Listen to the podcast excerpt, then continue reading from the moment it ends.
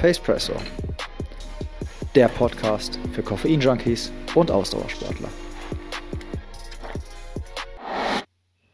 Hallo und herzlich willkommen zu einer neuen Folge von Pacepresso.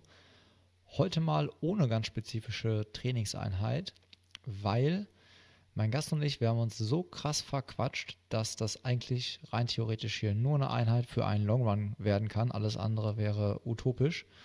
Und äh, dementsprechend könnt ihr euch einstellen auf eine ziemlich lange Folge, eine, wie ich behaupte, sehr abwechslungsreiche Folge, in der ich mit meinem Gast Tom Schlegel über seine bisherige Karriere als Läufer, speziell im Ultra- und auch im Trailrunning-Bereich gesprochen habe. Wir haben über das Land Moldawien gesprochen, was er da gemacht hat und wie er dann quasi vom Athleten zu einem Sportfotografen bzw. Fotografen geworden ist. Also heute ist irgendwie alles dabei, so ziemlich alles für Läufer, Ultraläufer, Trailläufer und vor allen Dingen auch so ein bisschen was für Fotonerds. Und bevor wir jetzt einsteigen, einmal ganz kurzer Hinweis. Wir sprechen ab und zu von Paul und von Nick. Und wenn wir von äh, Nick sprechen, dann sprechen wir von Nick Stagenborg. Vielleicht dem einen oder anderen bekannt aus Funk und Fernsehen äh, ein Part vom, von der Triathlon Crew Cologne, also euch vielleicht auch bekannt von Podcasts oder halt dem YouTube-Kanal. Und der andere, der Paul, ist der Paul Niemeyer. Und ähm, das ist der Paul, der unter anderem bei Strava tätig ist. Also sprich, das sind die beiden Personen, weil wir haben immer nur von Paul und von Nick gesprochen und äh, das wollten wir einmal, wollte ich einmal klarstellen, bevor wir jetzt in das Gespräch einsteigen, was wir dann jetzt tun. Hallo und herzlich willkommen, Tom. Äh, sehr geil, dass du dir Zeit genommen hast. Und äh, ja, wir jetzt mal so ein bisschen darüber quatschen, wie es bei dir begann mit äh, Traillaufen, Laufen und vor allen Dingen, wie du dann auch zur Fotografie gekommen bist. Hallo. Ja, hallo erstmal, Tobi. Genau. Ähm, ja, puh, äh, mehrere Fragen direkt äh, am Anfang äh, zusammen. Ähm, tja, ich bin damit irgendwie aufgewachsen meine, meine Eltern waren selber halt ähm, super viel ähm, sportlich unterwegs. Ähm, wenn wir zusammen in Urlaub gefahren sind, war das eigentlich deren Trainingslager. Und äh, damit bin ich halt aufgewachsen und bin dadurch halt irgendwie mit, mit vier, drei, vier meinen ersten vier Kilometer Lauf äh, als Wettkampf gelaufen beim Nikolauslauf in Rostock und seitdem eigentlich immer im Sport dabei und äh, hat natürlich gewechselt. Irgendwie jeder Junge äh, gefühlt damals äh, wollte gerne irgendwie Fußballprofi werden und das war bei mir irgendwie nicht anders. Hansa Rostock war noch irgendwie erste Liga. Das war, äh, war cool. Ich war auch mal bei denen im Trainingslager und so, aber ähm, mein Papa hat mir immer eine Geschichte erzählt, dass ich damals beim Fußballtraining auf dem Platz stand und irgendwelchen Vögeln und Flugzeugen hinterher geguckt habe und anstatt halt äh, wirklich zu spielen. Deshalb ähm, ging es eigentlich relativ schnell dann Richtung Laufen und Schwimmen und ähm, also Sachen und Laufen hat mich halt einfach am Ende gepackt und da bin ich geblieben und ähm, ja. Ja, da warst du ja so, auch richtig. So ist es irgendwie dahin gekommen. Da warst du ja auch richtig krass unterwegs. Ne? Also ich habe dich ja, wie gesagt, ich habe dich richtig krass gestalkt. Ich muss dann immer rausfinden, alles über die Leute oder versuchen rauszufinden. Das Internet ist ja dann äh, hoffentlich mein Freund gewesen. Äh, ich habe hier notiert, dass du in der U20-Nationalmannschaft Langstrecke und im Crosslauf warst. Ist das korrekt? Ja, ist richtig. Krass. Genau, ja. Also, ähm, erzähl mal was über die Zeit. So Langstrecke, das heißt, du warst unterwegs auf welchen Distanzen? Ähm, was sind wir gelaufen? Also, es fing natürlich also bei allen Distanzen irgendwie an, aber am wohlsten habe ich mich gefühlt alles ab 3000 Meter, 5000 Meter, 10.000 Cross. Ähm, und die Tendenz ging halt immer dahin, also meine Tendenz persönlich, mhm. ähm, dass ich gerne auf die Straße Marathon laufen wollte. Ich habe mir damals irgendwie ähm, Khalid Kanushi, ähm, damals als, äh, als der gelaufen ist, mein, den ersten irgendwie Nike-Schuh irgendwie von einem Profi mir besorgt, dann, äh, um damit laufen zu können. Und das war so, ähm, ja, da wollte ich unbedingt hin. Ich wollte unbedingt äh, laufen können wie Hisham El Gerouche oder ähm, Kenisa Bekele oder Haile Gebrselassie. Ne? Das äh, ist natürlich für einen, ähm, Läufer aus Norddeutschland vielleicht nicht äh, ganz so einfach so, aber ähm, ja, das war der Traum. Ich wollte gerne äh, zu Olympia und äh, hatte nie irgendwie Zweifel daran, dass man das irgendwie schaffen kann.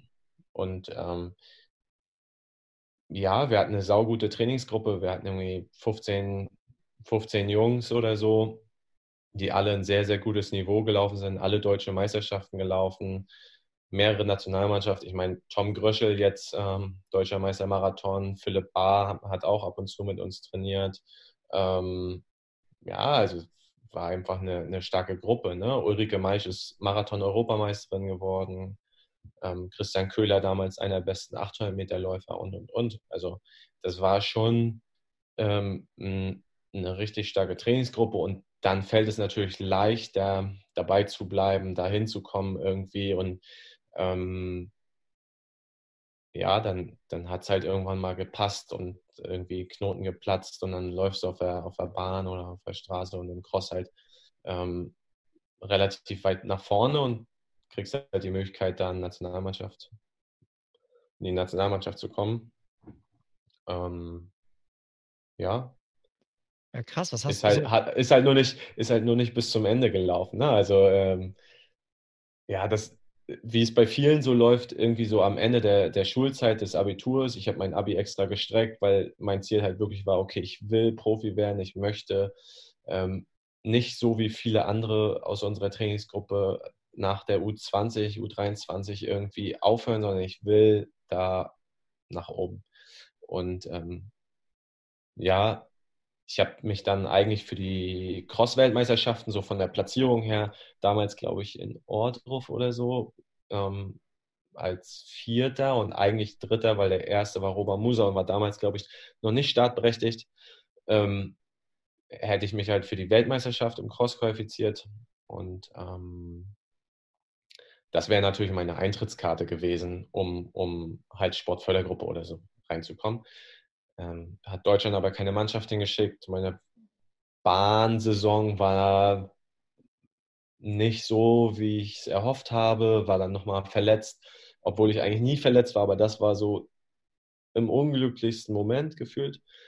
Und ähm, dann bin ich halt rausgeflogen aus der Nationalmannschaft und ähm, war einfach im Kopf nicht so weit zu sagen, okay, ich jetzt erst recht, jetzt mache ich weiter. Ähm, hatte aber auch das Gefühl, dass mein Trainer ähm, ja sich nicht so gekümmert hat, wie ich das gerne gehabt hätte. Also ich hätte mir gewünscht, dass er sagt, okay, ähm, Junge, mach weiter. Ähm, wir haben irgendwie das Potenzial, wir können da irgendwo hingehen. Und das war nicht so. Und dann, Aber dein persönlicher Trainer oder der Trainer der Nationalmannschaft zu dem Zeitpunkt? Äh, mein persönlicher Trainer, okay. der Trainer aus der Nationalmannschaft, der hatte damals ja, zu wenig Bezug, okay. glaube ich. Ja, hätte, hätte ja sein können, dass es genau andersrum war, irgendwie, ne? dass der sagte, äh, ja. ja weiß nicht, Platz kann ich dir nicht frei halten oder so und du hast dann. Verband ist immer schwierig, kann man ja. einfach so festhalten. Egal ja, wo, glaube ich. Ähm, ja. Hört man ja von allen, allen Seiten auch. Es war bei mir irgendwie nicht anders.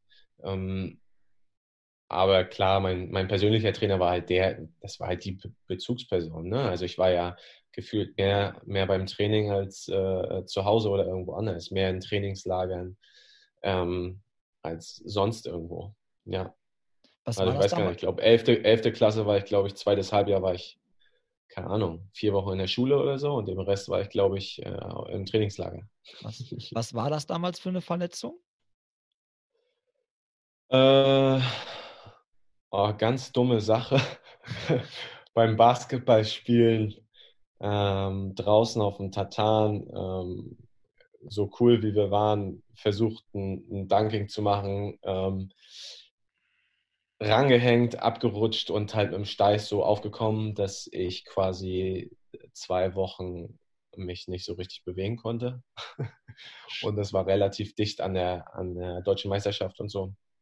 Und dadurch, ja, einfach dumm, sowas. Also heutzutage würde ich sagen, okay, das machst du halt nicht. Aber das passiert ja, du kannst ja nicht, wahrscheinlich in 99 von 100 ne? Fällen geht es gut so, ne? Und, Hätte ja auch im Haushalt passieren können oder sonst irgendwas, keine Ahnung. ja, voll.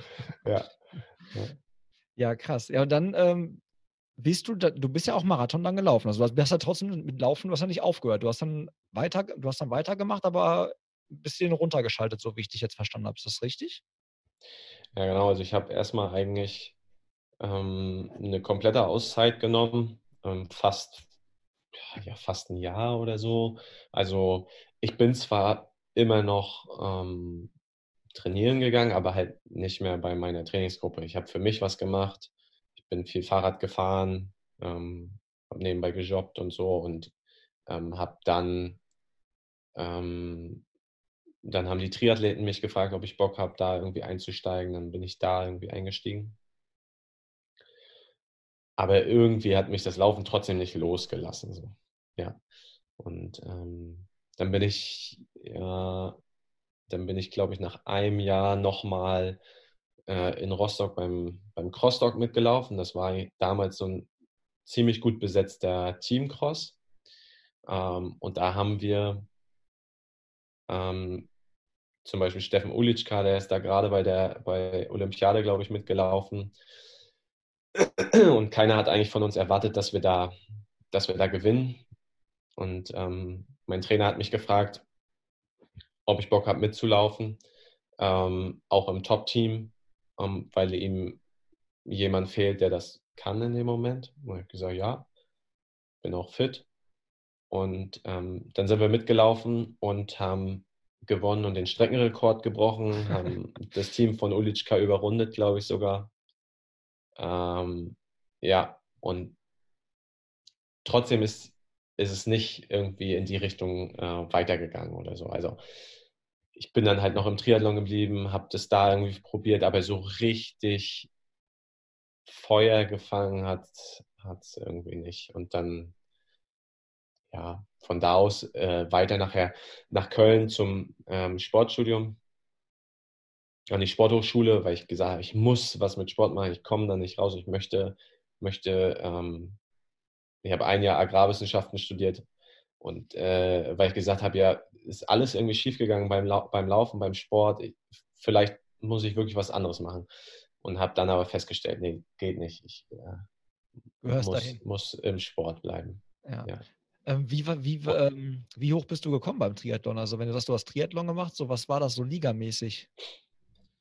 Ähm, ich bin zum Beispiel, also deutsche Meisterschaften Duathlon, bin ich Zweiter in der U23 geworden, Neunter bei der Elite, ähm, habe ähm, leider keine Liga-Wettkämpfe gemacht. Ich bin nachher Militär-Europacup gestartet und ähm, ja, so. Aber wie gesagt, ich bin dann, als wir dann, als ich dann nach Bonn gezogen bin, war ich zwar noch im Triathlonverein, aber irgendwie ist es dann dazu gekommen, dass mich ein Kumpel aus äh, Rostock dazu überredet hat in dem Jahr. Ähm, mega spontan, also wirklich einen Tag vorm, vorm Wettkampf, ähm, beim Strongman Run äh, auf dem Nürburgring mitzumachen. Und das war ja damals der, der größte größte Hindernislauf der Welt, irgendwie mit 13.000 Teilnehmern. Und mhm. ich fand das früher schon immer geil. Es wurde natürlich von den Läufern belächelt. Aber in, in, ab dem Jahr so war mir das eigentlich total egal, weil ich wollte einfach Spaß haben. Und habe gesagt, ja, alles klar, habe mir irgendwie über Nacht äh, eine Mitfahrgelegenheit organisiert. Ähm, auf der Fahrt zum Strongman Run habe ich mir äh, einen Schlafplatz bei irgendjemandem besorgt bin dann dahin ähm, und am nächsten Tag gestartet und habe das Ding gewonnen. Das habe ich auch in meiner Internetrecherche gelesen. ja, ja. Ist halt sauglücklich gelaufen, war mega cool. Ähm, lief dann halt bei, bei allen mh, hm, Fernsehsendern irgendwie, Pro7, Sat1, RTL in den Nachrichten. Und dann fing das irgendwie wieder an und dann bin ich zum Hindernislaufen immer mehr rein, bin sau viele von diesen äh, Strongman-Rennen gelaufen. Und ja, irgendwie hat sich das aber dann dahin entwickelt, dass ich dann zum Trailrunning gekommen bin, weil ich das noch viel geiler fand. Da warst du ja auch richtig krass unterwegs. Ne? Das hat, äh, hat mir das Internet natürlich auch verraten.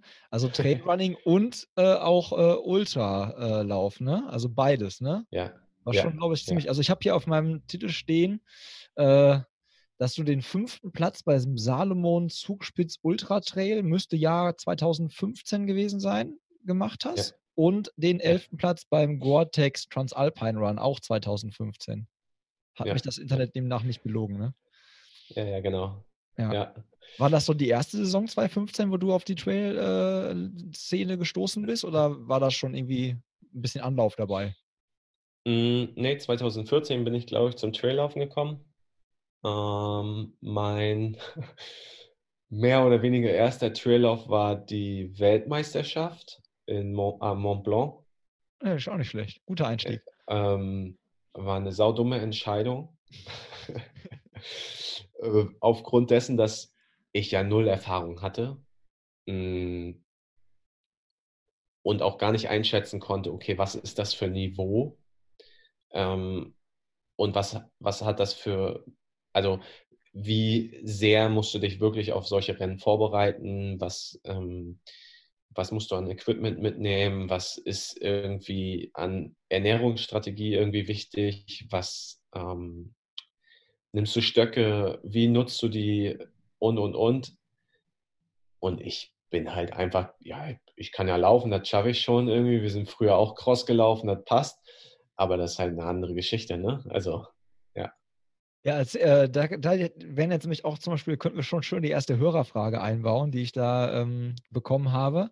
Ähm, auch halt Richtung Equipment so. Was, mhm. also, was, wenn man jetzt Anfänger ist und man will, es gibt ja immer noch mega viele, die in diese Trailrunning-Szene rein wollen und so, sowas machen wollen. Ähm, und ich habe vorgestern beim Laufen noch mit einem Kumpel gesprochen, der jetzt auch so einen Trailrun gemacht hat und ich habe gefragt, ja, hast du Stöcke mitgenommen? Das war doch irgendwie auch irgendwie 65 Kilometer lang. Ja, nee, Stöcke weiß ich nicht. Also nee, nee, habe ich nicht mitgenommen. Was würdest du sagen? Also nimmt man die mit? Gehört sich das? Braucht man die? Wo helfen die? Das ist halt so ein, ähm, ja, also das muss jeder irgendwie so ein bisschen mit sich selber ausmachen, ein persönliches Gefühl. Manche ähm, schwören halt total darauf. Da gibt es ja auch unterschiedliche ähm, Längen dann, beziehungsweise manche auch, die geschwungen sind. Ähm, und manche schwören darauf, manche würden den Berg halt niemals ohne Stöcke hoch und äh, vielleicht auch runter.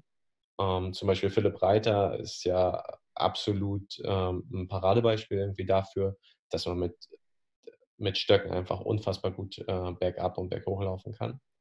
Ähm,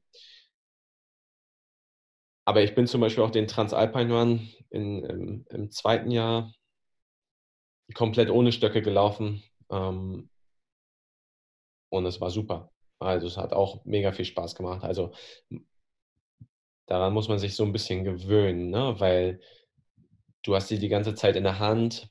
Ähm, und hast die Hände nicht frei. Das heißt, du kannst, bist so ein bisschen limitiert in deiner Bewegung vielleicht.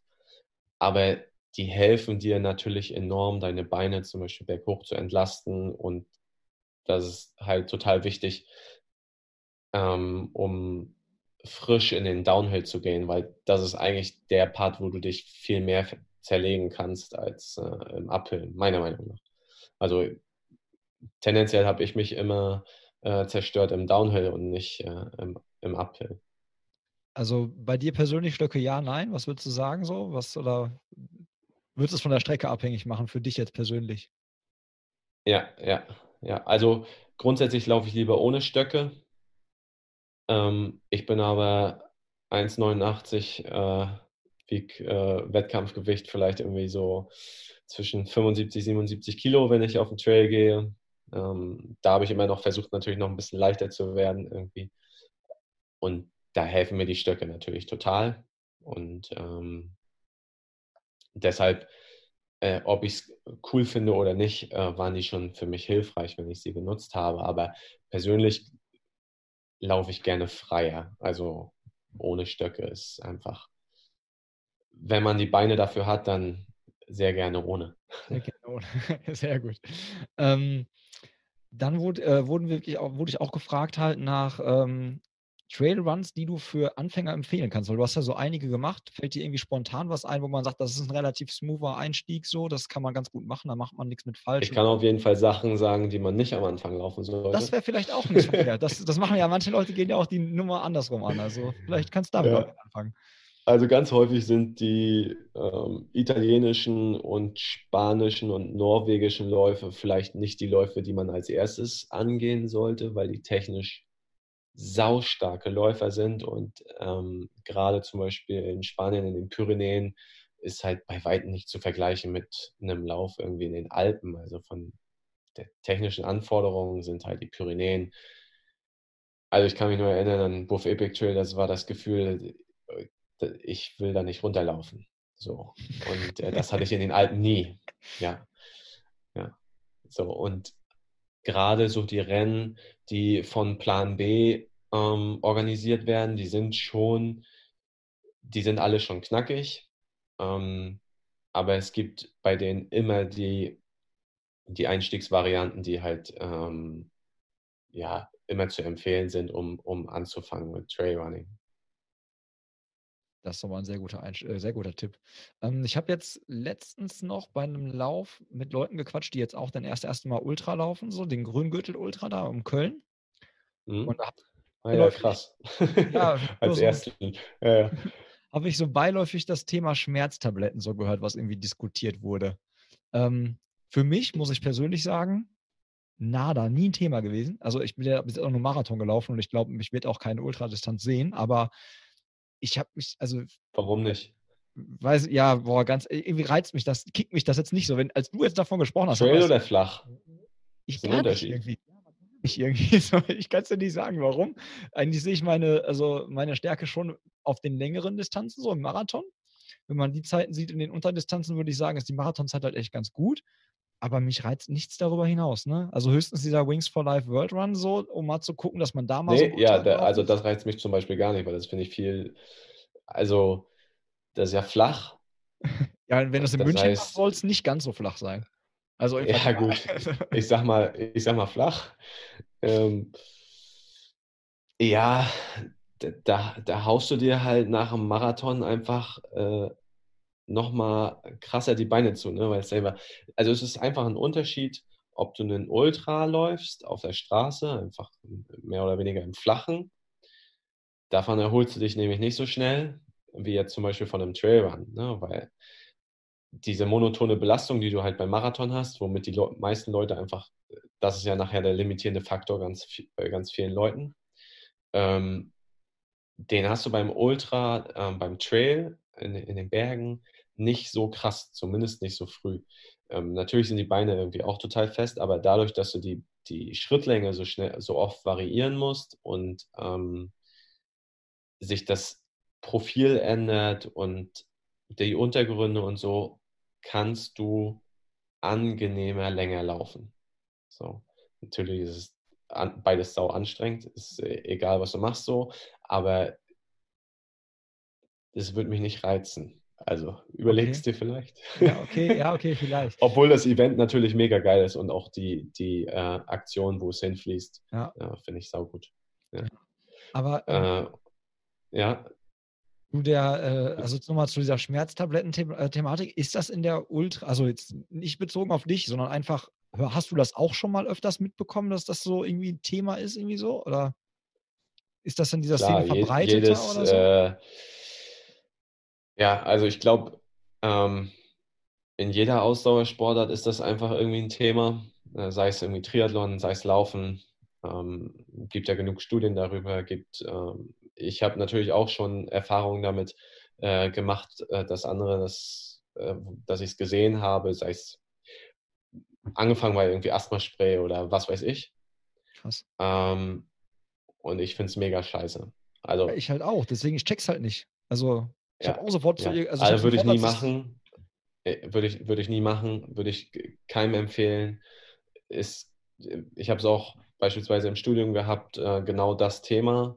Ähm, über mehrere Wochen haben wir das behandelt und es ist einfach, es gibt fast nichts Schlimmeres, was du deinem Körper, deinem Magen, deinen, deinen ähm, Gefäßen antun kannst, als genau das und du weißt noch nicht mal, ob es wirklich einen Effekt hat und ähm, hey, du kannst in dem Moment nicht sagen, es ist ein Placebo, es ist, ein, es ist wirklich ein Effekt und ähm, gerade wenn du im, im, Marathon ist der Bereich einfach schlecht durchblutet und du schluckst diese Tablette, das ist sau aggressiv. Ähm, da kann es ganz schnell irgendwie zu Magenblutungen kommen. Das ist einfach, ähm, geht gar nicht.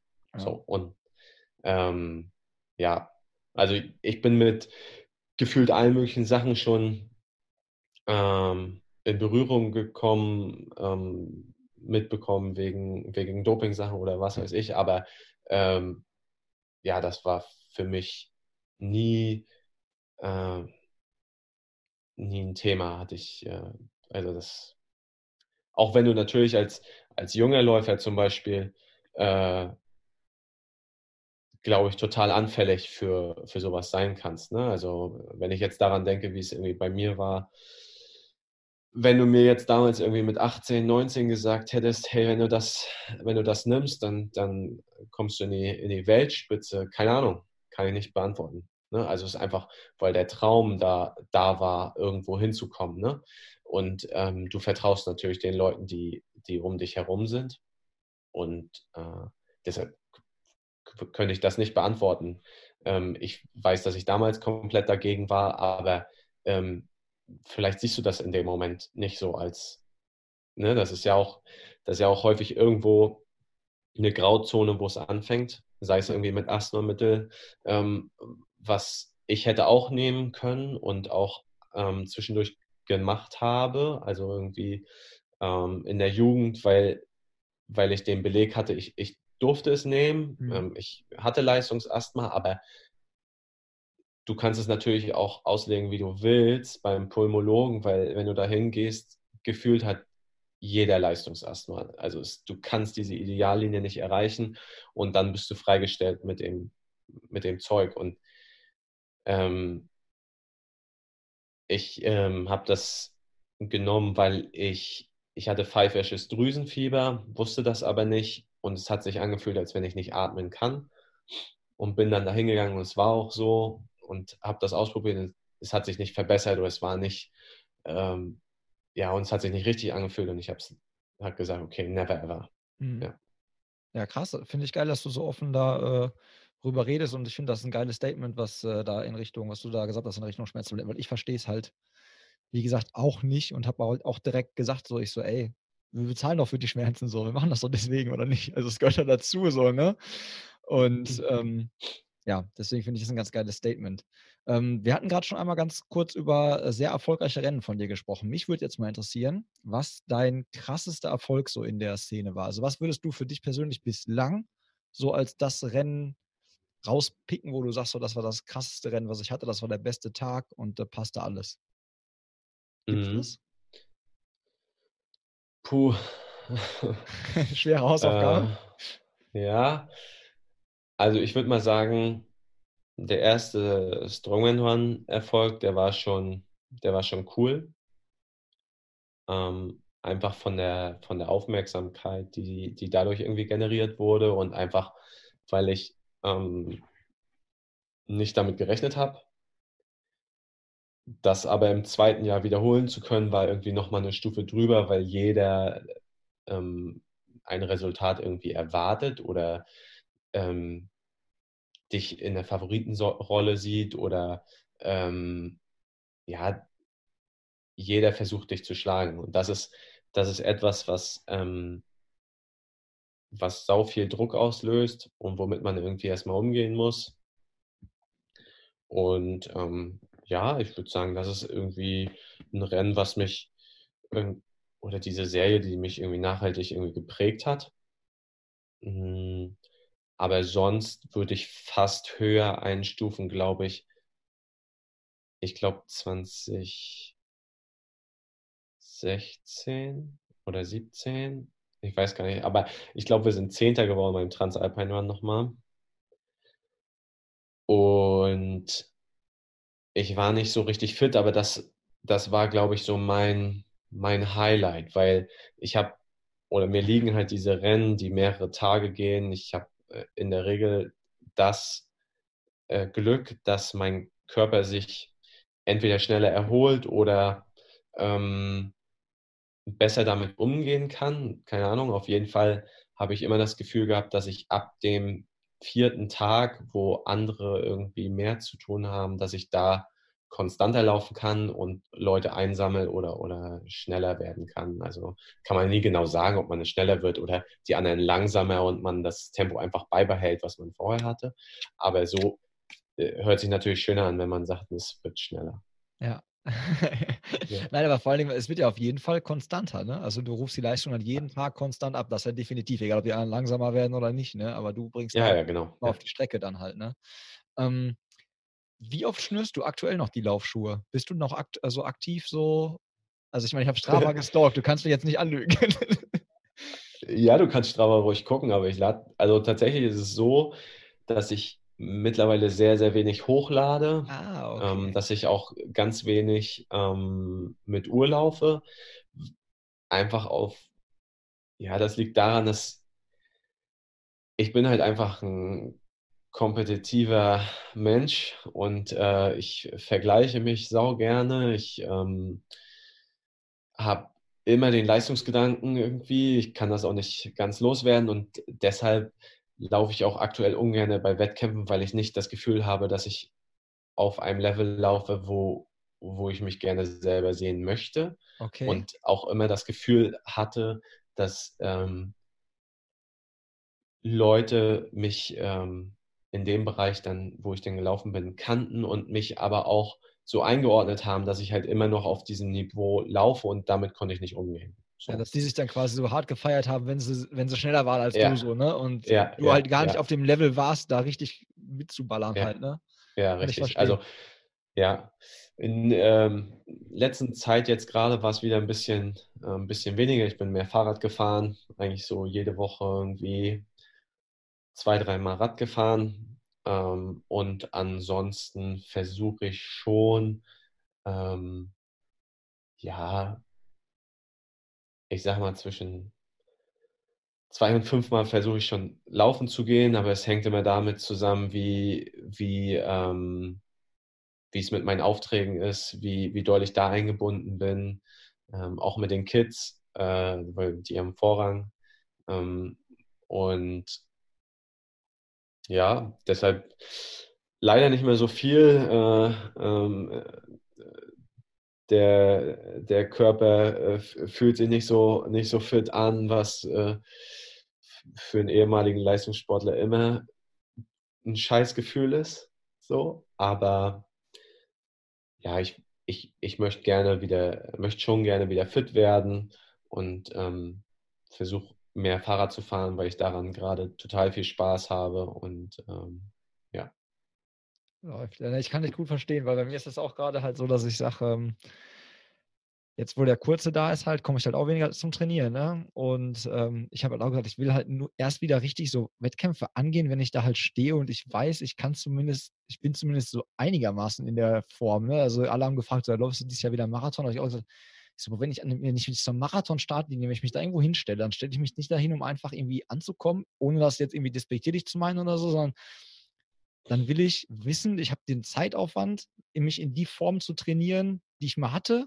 Und wenn ich an der Startlinie stehe und das ist ein guter Tag, dann bin ich zumindest relativ lange in der Range, dass ich Bestzeit laufen kann. Wenn das nicht der Fall ist, dann melde ich mich da erst gar nicht an. Dann mache ich das nicht. Das macht mir keinen Spaß. Ja. Also hört sich doof ja, an, aber also deswegen kann versteh, ich das nachvollziehen. Verstehe ich genauso, verstehe also genau mein Ansatz. Also genau, ja, deswegen. Ähm, ich bin halt einfach sau viele Kilometer gelaufen, ne? Ähm, zwischenzeitlich quasi 150 äh, Kilometer die Woche im Schnitt. Und ähm,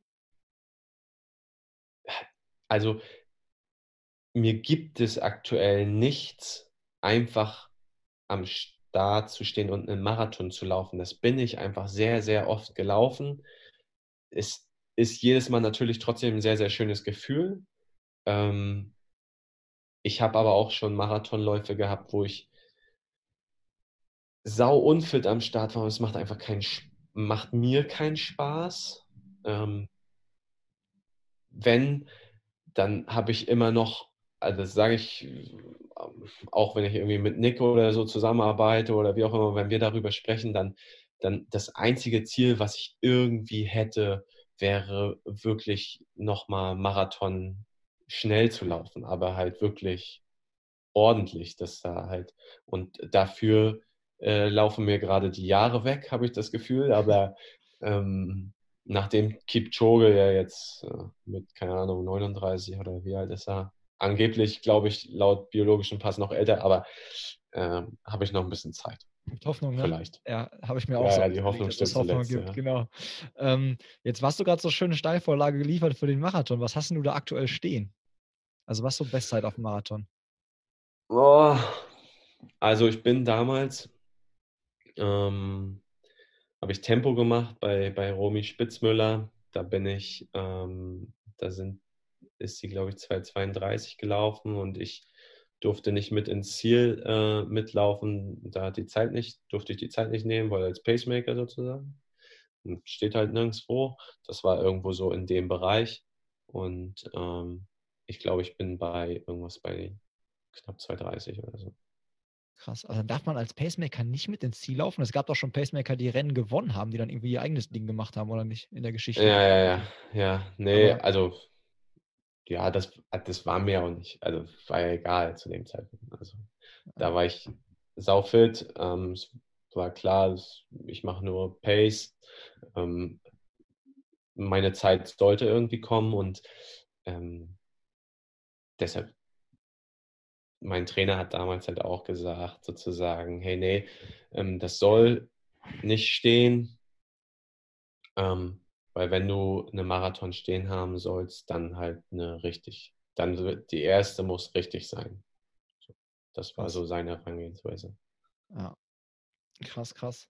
Ja, Strava hast du mir dann quasi jetzt äh, die, äh, den Boden unter den Füßen weggezogen bei der ganzen Recherche. Weil, weil da nichts steht. Ja? weil da nichts steht, genau. Ja, der, der, der Paul von Strava, schöne Grüße, der hört, glaube ich, zu. Hat er ja, kann gesagt. sein. Ja, ja, kann, der, kann äh, der, der, hat mir das letztens, glaube ich, in München, wo wir laufen waren, auch gesagt, ja.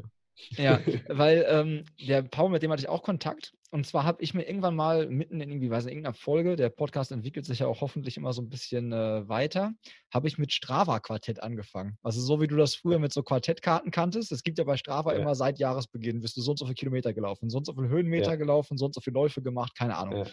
Und dann habe ich nichts, mal, oder? Genau.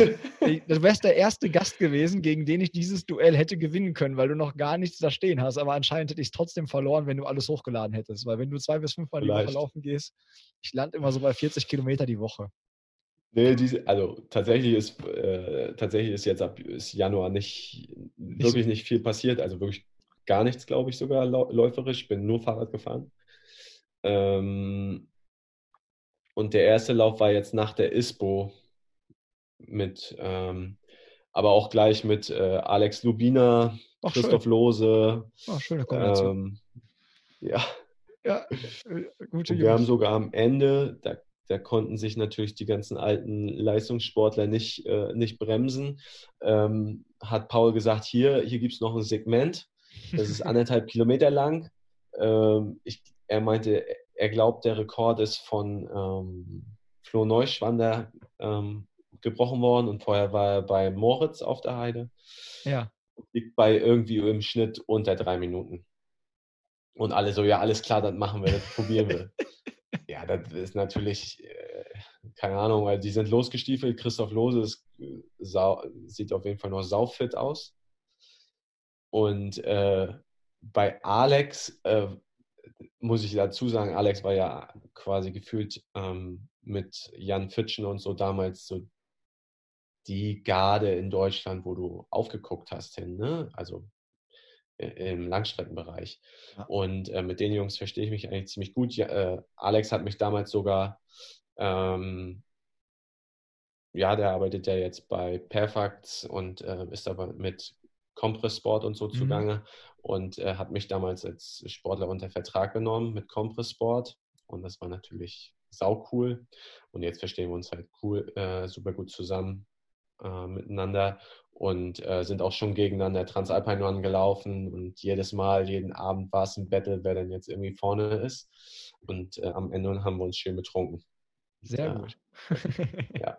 Nee, und jetzt hier bei dem Segment äh, sind die losgelaufen wie, wie die jungen Hirsche und äh, ich habe mich ein bisschen zurückgehalten und habe gedacht, ja, also 100 pro sammle ich mindestens zwei, drei von denen sammle ich am Ende noch ein. Und nach der ersten Gerade war ich ungefähr auf der Höhe von Alex, habe gesagt, okay, jetzt ziehst du nochmal an und bin an ihm vorbei und ich glaube, kannst ihn ja mal fragen, aber 100 Meter später hat er aufgehört. Hatte keinen Bock mehr gehabt. fand er nicht so lustig. Ja, glaube ich. Ja. Aber es äh, Nein, aber Alex ist Florian da keiner geklaut. Was denn? Nein. Das Segment hat ja, Florian. Oder? Nee, das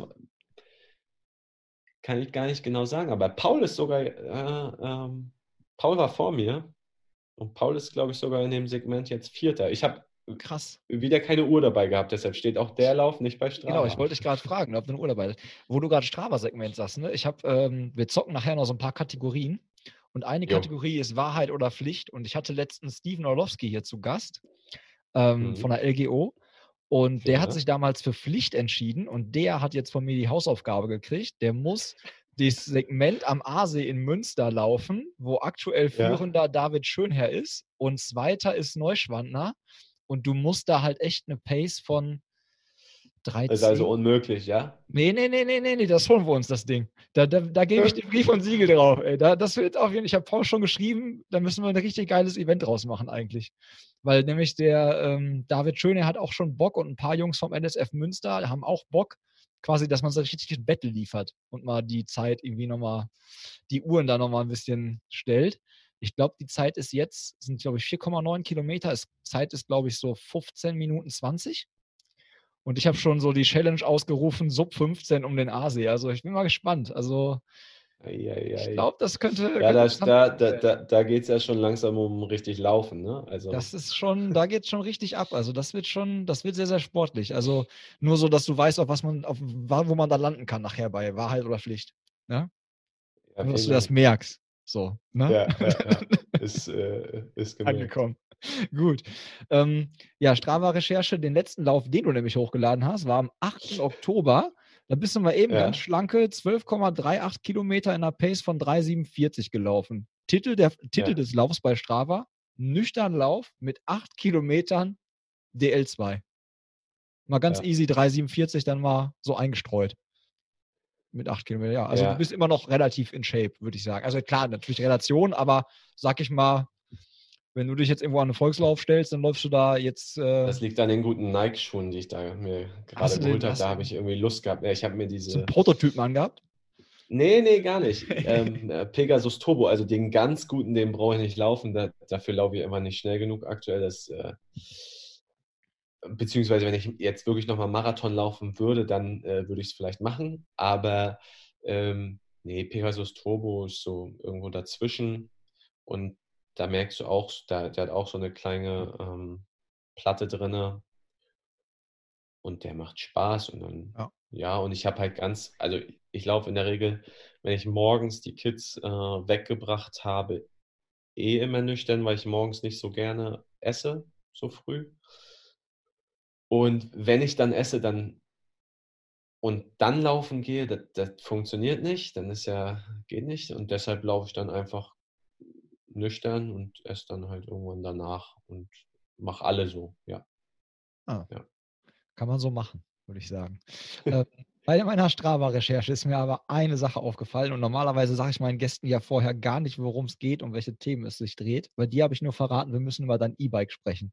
Ey, warum hast du ein Ampler Kurt E-Bike? Wofür setzt du dich auf ein E-Bike? das ist meine Frage. Ey, ich habe zwei Kids, ich muss die halt immer zur Kita und, äh, und zurück. Wir wohnen auf dem Berg. Okay. Also, wenn man dazu Berg sagen kann, also wahrscheinlich die Leute, die irgendwie von, aus Bayern oder Baden-Württemberg oder weiß ich woher kommen, die würden lachen, aber ähm, sagen wir Hügel, für einen Norddeutschen ist es ein Berg und ähm, ich muss morgens mit den Kids runter und nachmittags wieder hoch und das sind halt schon irgendwie, weiß nicht, zwei, drei, zwei, drei Kilometer ähm, mit bis zu, keine Ahnung, 22 Prozent oder so, oder 20. Okay. Krass, und die ja. wiegen halt zusammen über 40 Kilo, ne? Dann äh, weißt du, was du, was du ja, zu tun okay. hast. Und ich, ich, sag mal so, ähm, E-Bike ist halt in dem Sinne geil. Du kannst dich ja trotzdem komplett zerlegen. Du bist einfach nur ein bisschen schneller. Ja, okay, das stimmt natürlich. Ja, du hast ein so, und, und es ist ein saugeiles Gefühl, wenn du mit einem Kinderanhänger, mit zwei Kids, die hinten irgendwie grölen, äh, an Leuten mit dem Fahrrad vorbeifährst und die denken, du fährst mit einem normalen Rad, weil in, bei, dem, bei dem Ampler siehst du keinen Akku oder irgendwas. Ich habe es gegoogelt, genau. Nee, nee, siehst du wirklich ja. nicht. Sie, sieht man nicht ja. auf den ersten Blick. Und die, die kotzen so ab. Und das ist, das ist meine Genugtuung für den Tag dann. Ja, vor allen Dingen ist es auch eine gute Tat, weil dann setzt du das Fahrrad, das E-Bike ja quasi als Autoersatz ein. Dann hat es ja wieder einen umwelttechnischen Aspekt auch, sodass es dann genehmigt. Official Proof quasi. Ja, ja, nee, tatsächlich ist es äh, ähm, ein Punkt gewesen. Wir wollten, wir sind in, ähm, wir waren ja in Moldawien und da konntest du eigentlich quasi fast alles nur per Auto irgendwie groß erledigen, außer du gehst irgendwie zu Fuß. Und wir wollten, wenn wir wieder in Deutschland sind, auf jeden Fall immer mit, mit dem Fahrrad so viel wie möglich und das Auto stehen lassen, weil wir es einfach, ja, weil wir es einfach bescheuert finden, hier in der Stadt irgendwie viel mit, mit dem Auto zu fahren, wo du eigentlich alles, alles mit dem Fahrrad machen kannst und äh, tendenziell schneller bist. Ähm, klar, irgendwie bei Einkäufen oder so, dann musst du halt mal, aber ähm, meistens geht es auch so. Sehr gut. So, jetzt haben wir die, äh, den, den, die Laufkarriere so ein bisschen vom Tom Schlegel, würde ich sagen, haben wir jetzt so. Hab ich, da haben wir, glaube ich, einen ganz guten Eindruck den Leuten hier vermitteln können. Ähm, jetzt äh, gehen wir nochmal kurz zum Gesprächsthema, wo sich unsere beiden Wege auch gekreuzt haben. Und zwar hast du gearbeitet für Runners Point, zumindest äh, zu der Zeitpunkt, also zu dem Zeitpunkt, als ich dich kennengelernt habe.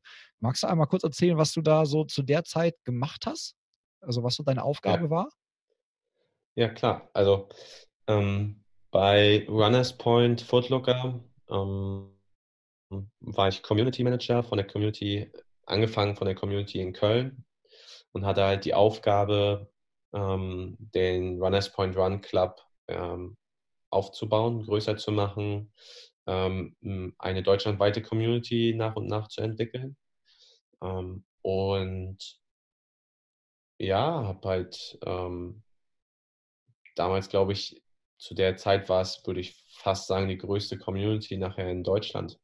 Und äh, ist gewachsen von, keine Ahnung, wir hatten vielleicht, ich weiß nicht, aber vielleicht hatten wir zwischenzeitlich so schlimmsten Fall fünf oder sieben Leute am Start. Und äh, das ist halt gewachsen, dass wir halt äh, dreimal wöchentlich an die 50, 60 Leute da hatten, ähm, dass wir das ausgeweitet haben nach Frankfurt, Hamburg, Berlin, München und äh, Wien. Und ähm, ja, ist alles äh, enorm groß geworden ähm, innerhalb von anderthalb, zwei Jahren. Ja, ist also ungefähr so, wie man das jetzt, glaube ich, also es gibt nicht, gibt es die noch, diese äh, Runners Point Run Clubs? Gibt es die so noch in der Konstellation? Nee, Nee, ne? ich glaube nicht. Ja. Nee. Weil, äh, also ja. eigentlich, eigentlich ist es äh, äh, ähm, mehr oder weniger eingestampft worden, nachdem ich gegangen bin. Ah, okay. Ja, weil man nimmt jetzt halt so, jetzt gibt es ja Adidas, hat die Adidas Runners, ne? Also, da du, also, die gab es halt da auch schon. Ja, ne? genau, also, aber, aber jetzt nimmst du noch die, jetzt nimmst du das halt so stark wahr und das andere, was du halt vorher, so vorher hast du ja diese blauen T-Shirts auf, was weiß ich, wie vielen Läufen auch immer wahrgenommen, ne? Das ist jetzt, ja. äh, wirklich dann in der Tat äh, ja, nicht mehr vorhanden. So auch in Ja, wir haben da, wir haben da schon eine geile, ähm, geile, geile Community gehabt. Ähm, es ist ein total ähm, schön gewesen, das auch so wachsen zu sehen. Auch ähm, natürlich war da auch ein kommerzieller Gedanke hinter, ist ja, ist ja normal. Ist ja klar. Ist ja, ist ja bei Adidas so, nichts anderes. Genau, voll. Ähm, aber es war natürlich äh, sau cool, den Leuten irgendwie das Laufen näher zu bringen, gerade die vielleicht noch nicht so viel Erfahrung hatten, wie, wie ich das irgendwie damals hatte und irgendwie ein Trainerteam aufzubauen, ähm, große Events zu planen, irgendwie mit den ganzen Marken geile Sachen zu machen. Beispielsweise war ich dadurch äh, bei Nike Breaking 2 und habe äh, bei Kipchoge beim ersten Versuch zu, zu, äh, zugesehen, dort den Content produziert für Runners Point und Footlooker. Ähm, ja, also das war schon eine, eine ähm, eindrückliche Zeit und will ich nicht wissen. Also ich habe natürlich äh, un, unfassbar viel gearbeitet, ähm, aber einfach, weil es, ja, weil da Leidenschaft und, und Job irgendwie verschmolzen sind. Ne? Wie lange hast du den Job gemacht da? Äh, knapp zwei Jahre, also irgendwie so ein Dreivierteljahr ungefähr. Also ich, ich, ich hätte ihn auch, ich hätte ihn auch länger gemacht. Ähm, aber damals war halt, fiel halt einfach die Entscheidung, dass, dass wir nach äh, Moldawien ins Ausland gehen. Ja, da komme ich Weil meine drauf. Frau dort, genau, weil meine Frau da einen Job hatte äh, oder einen Job angenommen hat. Und dann haben wir gesagt, okay, dann kündige ich. Äh, wir konnten uns nicht einigen mit Runners Point. Und, ja. ja. Ja, guck mal, das wäre nämlich jetzt Moldawien, wäre nämlich jetzt der nächste Step gewesen. Pass auf, Wikipedia schreibt immer Moldawien. Moldawien, ein Land in Osteuropa und der ehemaligen Sowjetrepublik, weist eine vielfältige Landschaft aus Wäldern, felsigen Hügeln und Weinbergen auf. Und meine Frage wäre echt gewesen, was hat dich nach Moldawien verschlagen? Wälder, Hügel oder Weinberge? Aber du hast jetzt quasi die Antwort schon gegeben.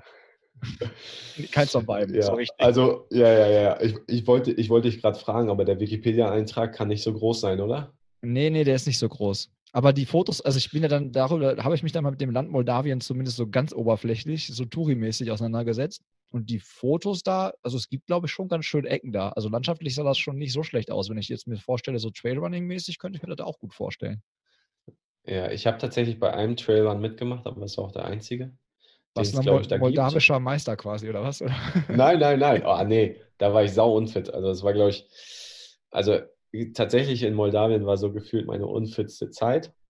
Ähm, einfach aus dem Grund, ähm, irgendwie war so dieser Cut nach, nach äh, Runners Point, ähm, war, ich würde jetzt nicht sagen ein Loch oder so, aber ich habe halt versucht, in den anderen Bereich reinzukommen ähm, mit, der, mit der Fotografie. Ähm, der hat sich einfach aus auch aus der Running Community heraus ergeben, dass ich da viel fotografiert habe, um Content für unsere Community zu haben, damit die Bilder haben, die posten, reposten, wie auch immer.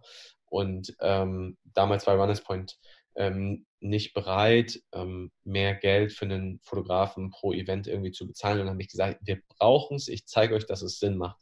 Und habe das, hab das angefangen und es hat sich einfach immer besser entwickelt. Und ich war mit Sicherheit vor drei Jahren oder so nicht so weit. Ähm, also jetzt würde ich sagen, ey, Junge, überleg dir das irgendwie zweimal, dass du da irgendwie anfängst zu sagen, du willst jetzt hier irgendwie versuchen, Fotograf oder Content Creator oder wie man es auch immer nennen mag, zu werden. Ähm, aber hey, ich habe es gemacht. Ich habe gesagt, okay, was habe ich zu verlieren? Also war bis jetzt eigentlich immer mein Ansatz und dann ja. Alles auf eine Karte und go. Ja, ja, und Moldau, ja, was soll ich sagen?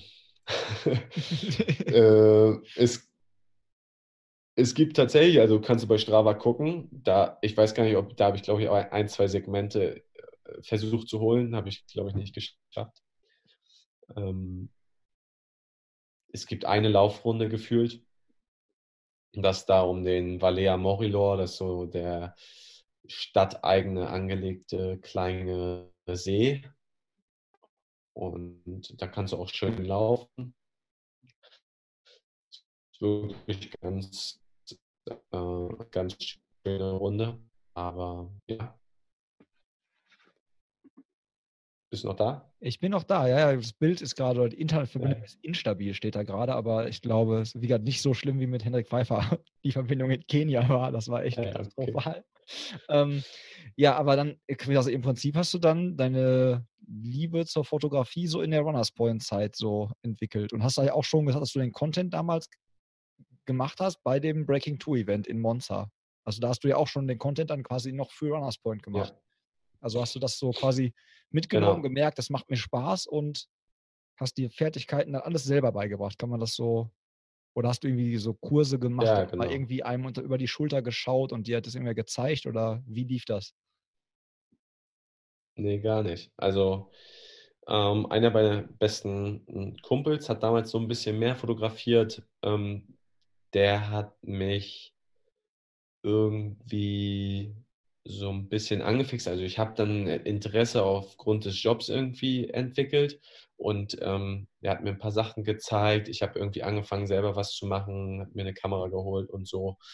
Und ähm, ja, bin da irgendwie immer weiter reingerutscht. Und in Monza war es das erste Mal so, dass ich wirklich Kontakt auch zu anderen professionellen Fotografen hatte. Ähm, und die fanden die Bilder cool. Ähm, die waren natürlich bei Weitem noch nicht auf, auf einem Level, wo ich sagen würde, hey, Wahnsinn, also damit kann sie jetzt, äh, kann sie jetzt anfangen, wirklich für, für größere Marken was zu machen. Aber die waren damals aus meiner Sicht schon, schon ganz gut. Die Leute fanden es cool. Da geht es ja auch viel mehr nachher darum, okay, ob der Blick richtig ist, ob du Emotionen einfangen kannst, ob du irgendeinen Moment findest oder so. Und äh, das war wohl, war wohl gegeben. Und ähm, ja, dann beispielsweise das äh, Zielfoto von Kipchoge, was ich gemacht habe, ähm, das ist ganz lustig, weil da war Kevin Hart, ich weiß nicht, kennst du den? Nein, äh, US-Comedian, eigentlich ziemlich. Ja, ist ein, ein Oder wenn ich ihn Gesicht sehe, vielleicht. in den USA halt, vielleicht. Ja, ist halt mega bekannt in den USA. Und der hatte so einen eigenen, so eine eigene Area abgesperrt mit Security und wie auch immer. Und der Platz war tatsächlich ziemlich geil, um ein Zielfoto von Kipchoge zu machen. Aber ich, keiner ist da reingekommen, weil er ist Security. Und ich habe den Security-Mann da zehn Stunden lang belabert, dass er mich da in diesen Bereich reinlässt, weil ich gesagt habe, ich möchte gerne ein Foto machen. Und der hat die ganze Zeit gedacht, ich mach, will ein Foto von Kevin Hart machen und will ihn irgendwie belästigen oder so. Und so, und dann hat irgendwann Kevin Hart geguckt und ich habe gesagt, ich möchte gerne ein Foto machen. Hat er gesagt, ja, hol den Jungen rein. Dann durfte ich rein, habe mich neben Kevin Hart gestellt und habe ein Foto von Kipchoge gemacht. In dem Moment fängt Kevin Hart halt mega an zu lachen und ich halt auch, weil ich genau weiß, was wir beide so oder was alle so gedacht haben. Wir haben dann auch nachher ein Foto zusammen irgendwie gemacht, aber mir ging es, das war mir scheißegal, ich wollte Kipchoge haben, das Foto. Ja, ja. Ne? Der war an dem ja, Tag der und, Star. Und so, das ne? Foto war dann, ja, ja, genau. Ja, und das Foto war dann tatsächlich das erfolgreichste Foto, was Runners Point in den letzten zwei oder drei Jahren irgendwie gepostet hat oder noch länger. Und ähm, ja, das war natürlich eine Bestätigung. Natürlich hatte das irgendwie einen Wert für mich und ähm, ja, so habe ich gesagt, okay, dann das kann nicht so falsch sein, was du machst. Geh, mach, versuch weiter irgendwie da zu gehen. Ja, vor allen Dingen auch wieder so ein Zeichen, so Hartnäckigkeit zeigt sich dann aus, ne? Also auch bei den Türstehern. Ja, voll. Ja, du musst, also da, da kommt auch dreistes Trumpf, ne? Also da musst du halt einfach alle Karten ausspielen und äh, einfach alles versuchen und, und das ist auch jetzt bei den Sachen so, wenn mir irgendjemand sagt, ja, aber von da darfst du nicht fotografieren, dann kletter ich da halt trotzdem rauf und wenn ich dann rausgeschmissen werde, aber ich habe das Foto, dann habe ich das Foto. So. Ja. Was war dein. Ähm, also ist mir auch beim Ironman quasi in, auch schon mehr oder weniger passiert. Bist du auf eine Palme drauf geklettert, auf der Palani oder was? Nee, nee, nee, beim Ironman in Frankfurt. Achso, ich dachte schon. Ja. Ähm, habe ich äh, Stress mit einem Security-Mann gehabt, weil ich halt einfach irgendwo rüber geklettert bin. Ich hatte zwar Access, aber ich wollte nicht darauf warten, dass er mich irgendwo reinlässt und ich wollte halt abkürzen und bin da halt rüber geklettert.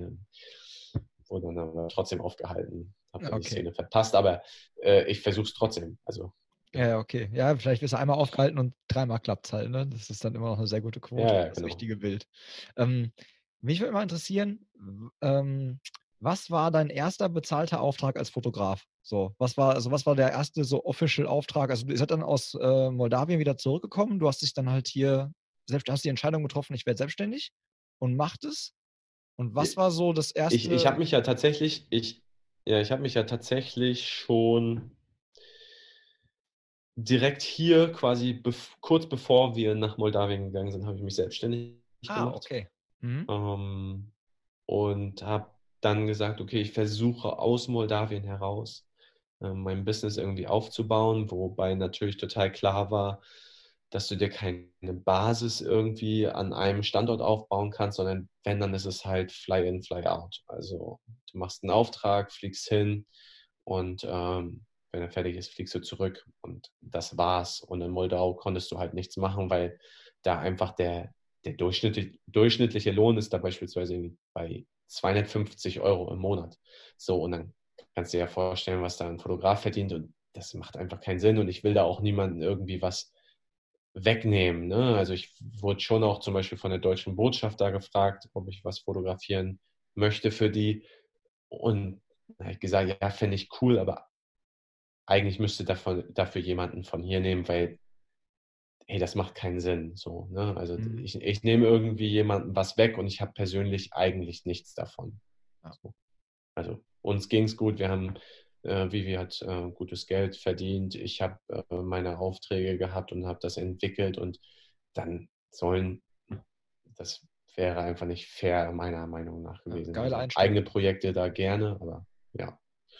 Und mein erster bezahlter Auftrag, tja, ich dachte, das bleibt so in Erinnerung, äh, so das erste äh, Ding, so, so krass, ja, siehst du, es funktioniert so. Also ich, meine Arbeit wird wertgeschätzt so und ich werde gebucht. So. Ich dachte, das bleibt so, kommt jetzt sofort so wie aus der Pistole geschossen. Tja, ja. Der erste bezahlte Auftrag war, glaube ich, Red Race Tour de France. Ja. ja. Die, die erste Tour de France dann, oder? Oder gab es Die erste Ausgabe, ja. Erste Ausgabe, ne? Ja, geil. Ähm, und jetzt ja. hast du ja, also wenn man mal so guckt, ich habe auch dann durch deine Webseite gescrollt, so, ne? Du bist ja eigentlich ja. fast nur im, also nur im Sport unterwegs, ne? Also ich habe, glaube ich, ein paar Aufnahmen noch gesehen, wo du. Sehr, äh, ja, sehr viel. So Porträtaufnahmen auch machst, ne? Also sprich, da war ein äh, mhm. älterer mhm. Herr auch so, der mit seinem Surfbrett Richtung Meer geblickt hat und dann Landschaft im Hintergrund, das sah auch sehr, sehr geil aus. Ähm, das war dann wahrscheinlich ja. kein Sport, außer er ist irgendwie, weiß ich nicht, AK-Weltmeister im Wellenreiten oder so. Er ist ja Surfer, also ist ja, also ist, ist ja immer, Sport. wie man es auslegt. Ne? Also, ja. Aber auf dem. Ähm, ja, ja, gut, das war wie so ein Wellenreit äh, äh, Lern-Surfbrett, ne? Also, mhm. ja. Nee, ähm, ja, tatsächlich mache ich sehr, sehr, sehr viel Sport.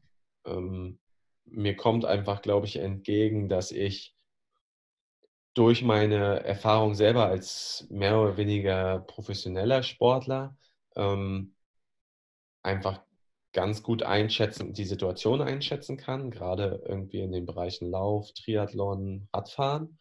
Ähm, ich kann auch sehr gut verstehen, wie ein Profi in einer bestimmten Situation denkt und, und kann dadurch einschätzen, kann ich jetzt dicht dran und das Foto machen oder braucht er jetzt ein bisschen Abstand?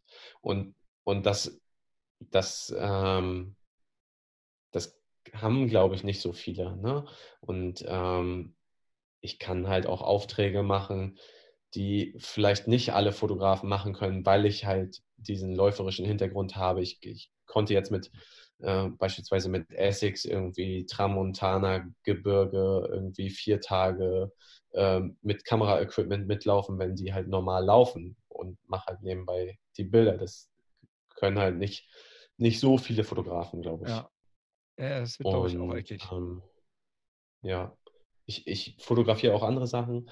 Ich mache ähm, jetzt, nachdem wir wieder nach Deutschland gekommen sind, ähm, auch Sachen für, also Corporate -Foto Fotografie, also für, für Firmen, für einen Steuerberater habe ich jetzt Fotos gemacht, für eine Physiotherapiepraxis, für, ich habe für Maserati Fotos gemacht, ich habe für Unilever Fotos gemacht. Ähm, ja, also, also, gute Palette. Was ist denn, wenn morgen ja. jetzt, wenn, wenn wir den Podcast veröffentlichen und drei Tage später flattert bei dir in dein E-Mail-Postfach, ah, ich heirate bald, so würdest du unsere Hochzeit fotografieren? Was ist das auch? Komm, gibt es solche ja, Heiratsanfragen, also Heiratsfotografie-Anfragen kommen auch immer wieder. Ja. Ähm, also tatsächlich die letzten, die letzten Wochen habe ich, glaube ich, drei oder vier Anfragen bekommen. Ähm, und Ganz häufig habe ich sie, glaube ich, mit dem Preis geschockt. Okay, ja. ähm, ähm, ich habe Hochzeiten fotografiert. Hm, sagen wir mal so, dass es gefühlt wie, ein, wie früher ein Wettkampf. Ne? Also der Druck ist irgendwie enorm hoch bei dem Event abzuliefern. Da darf nichts schiefgehen, das kannst du nicht wiederholen. Mhm. Ähm, dementsprechend fotografiere ich zum Beispiel sowas immer zu zweit. Dementsprechend ist der Preis natürlich auch höher. Aber damit hast du halt ähm, zwei Winkel, du kannst unterschiedliche Sachen abdecken und es ist einfach ähm, eine andere Qualität, die du machen kannst. Also mache ich schon, aber ist jetzt nicht. Da gibt es auf jeden Fall drauf. wesentlich bessere Leute, ja. die, die, die Hochzeiten fotografieren können. Also so, so ehrlich muss man dann sein. Ne? Und, und die vielleicht auch noch mehr Leidenschaft in dem Bereich haben, als, als ich das hätte. Ich bin jetzt nicht der, der sich darum streitet, im Anzug etwas zu fotografieren. Ja, kann ich verstehen, ja. Ja, aber äh, finde ich einfach mal interessant, weil halt, ne, was passiert mit solchen Anfragen? Die wird es ja geben. Halt, du hast ja gerade bestätigt, dass es sowas gibt. Ne? So, wie macht man das dann halt? Weil wenn man auf eine Webseite geht, steht halt dann ja Sportfotograf, äh, ich glaube Sportfotografie oder Sportfotograf, Schrägstrich Marketing. So, ne? Es ist ja eigentlich schon, die Sparte ist ja schon so vorgegeben. So, ne? Ja, Photography in Marketing, wobei, ja, okay, wobei ja. ich jetzt ähm, wobei ich jetzt die Seite wirklich komplett fokussiere auf äh, Fotografie, mhm. weil ich einfach festgestellt habe, okay, ich, ich muss spezialisiert sein.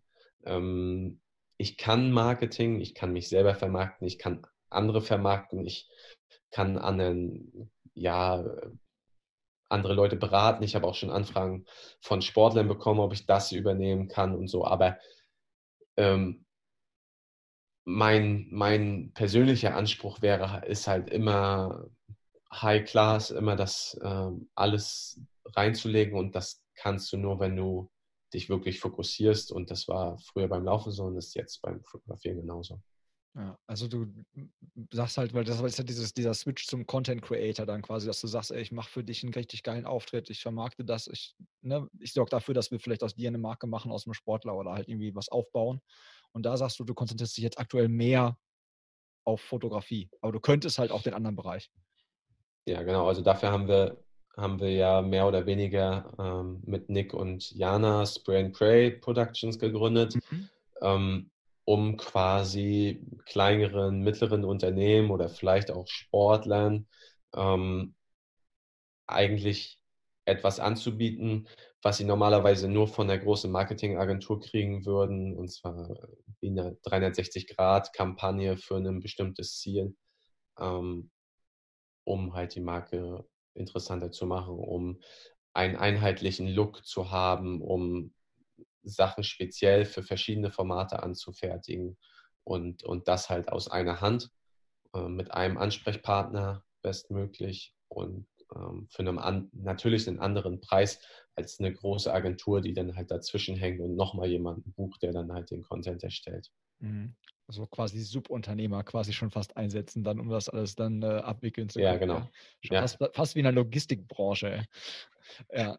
Ähm, dann würde ich sagen, steigen wir mal ein bisschen mehr noch ins Thema Fotografie, weil da habe ich echt, ich habe bei Hörerfragen äh, gebeten, dass die Leute mir Hörerfragen schicken, ne? Und da gab es dann echt ähm, einige Sachen. Ich fange äh, einfach gespannt, jetzt aus dieser bunten Tüte an, mal zu greifen, ja. Ähm, eine Frage war, welche Aufträge machen dir am meisten Spaß? Also was sind so Aufträge, wo du sagst, ey, geil, ey, geil, dass ich das machen darf. So. Dass, dass du dich also selber schon freust du drauf. Also ich war jetzt am Wochenende bei der Cyclocross-Weltmeisterschaft und das war vor drei Jahren, mal, eins, nee, vor zwei Jahren, vor zwei Jahren meine erste Weltmeisterschaft. Also ich habe jetzt die jetzt schon, die Cyclocross-Weltmeisterschaft jetzt am Wochenende das dritte Mal fotografiert. Und das ist etwas, was mir unheimlich viel Spaß macht. Die, ähm, die Fahr Fahrer sind nahbar, du kommst eigentlich relativ dicht dran. Mittlerweile kennen mich auch einige Fahrer, gerade irgendwie von den Top-Fahrern. Ähm, schreiben mich an, ob sie Bilder haben können. Ähm, es entstehen irgendwie immer schöne Emotionen dort, mhm. was mich halt total reizt. Und ja, es ist, ist ein ehrlicher, ehrlicher Sport. Es, ähm, die Zuschauer sind verrückt. Also me meistens Belgier und Holländer, die irgendwie äh, teilweise über die ganze Weltmeisterschaft auch nur in diesem Partyzelt sind, sich da betrinken und über den Fernseher das Rennen gucken, obwohl fünf Meter weiter die Strecke ist, wo die, wo die Jungs langhämmern.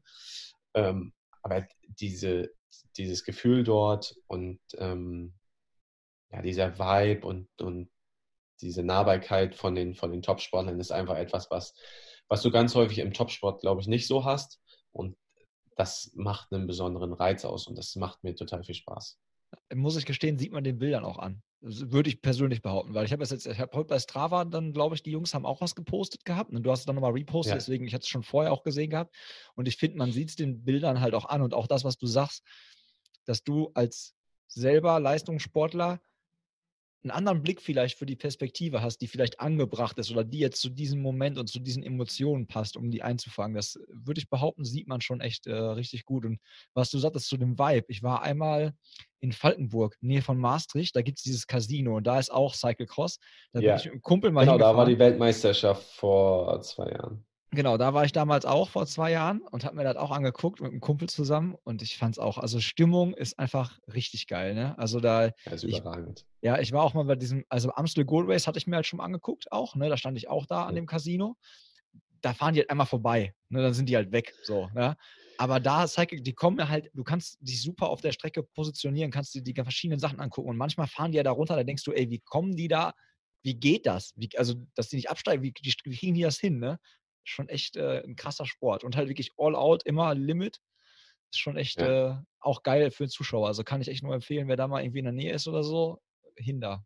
Kann man sich echt gut. Äh, ja, gerade für, für alle, die irgendwie in NRW wohnen, ist es natürlich äh, ein Traum, weil gefühlt, sagen wir, sieben Achtel aller Rennen, aller Top-Rennen sind halt irgendwie in Belgien und, und in den Niederlanden. Und ja. äh, das geht halt jedes Wochenende äh, sind da kannst du da, glaube ich, bei drei Rennen zugucken. Also und alle auf einem absoluten Top-Niveau. Bei allen sind sau viele Zuschauer. Also ähm, du hast da beispielsweise, ich weiß gar nicht, ob es ähm, so ein Hofen ist, wenn du da gutes Wetter hast, hast du wahrscheinlich zwischen 50 und 100.000 Zuschauer. Ja. Und ein paar im Zelt, die dann halt einfach nur am, ja, mal ein paar Bierchen zwischen, ja, ein paar Jupiter. Mega, ja, ja, ja, ja, ja. ja. Ähm, jetzt habe ich hier so eine allgemeine Frage noch, ob du Tipps für äh, Sportfotografie hast. Also generell so Sachen, auf die du achtest, wenn du dich zum Beispiel positionierst oder wenn du alles fotografierst. So irgendwie so, vielleicht, weiß nicht, vielleicht hast du ein, zwei Tipps, so Fehler, die man vermeiden sollte. So Anfängerfehler oder Dinge, die man vielleicht irgendwie beachten sollte. Gibt es mhm. da was, was dir spontan einfällt, was, was so für ein gutes Foto so Grundlagen sind, so Basics sind? Also, was was ich immer mehr mache, ist halt, dass ich mich auf jeden Fall immer mehr darauf vorbereite, was, was ich wirklich möchte. Ähm, ich gucke mir sehr genau den Kurs vorher an. Also ich bin beispielsweise jetzt in ähm, Dübendorf in, in der Schweiz, jetzt bei der Cyclecross WM, bin ich am Freitag angereist, um mir halt alleine am Freitag nur die Strecke anzugucken. So, und habe mir da halt die ganzen Punkte ausgemacht, habe ähm, mir Winkel angeguckt ähm, und habe das quasi, ist eins der wichtigsten Sachen, würde ich sagen, dass du, dass du dich ein bisschen darauf vorbereitest, ähm, wie, wie die Gegebenheiten vor Ort sind. Weil wenn du da bist, wird jeder Plan eigentlich umgeworfen.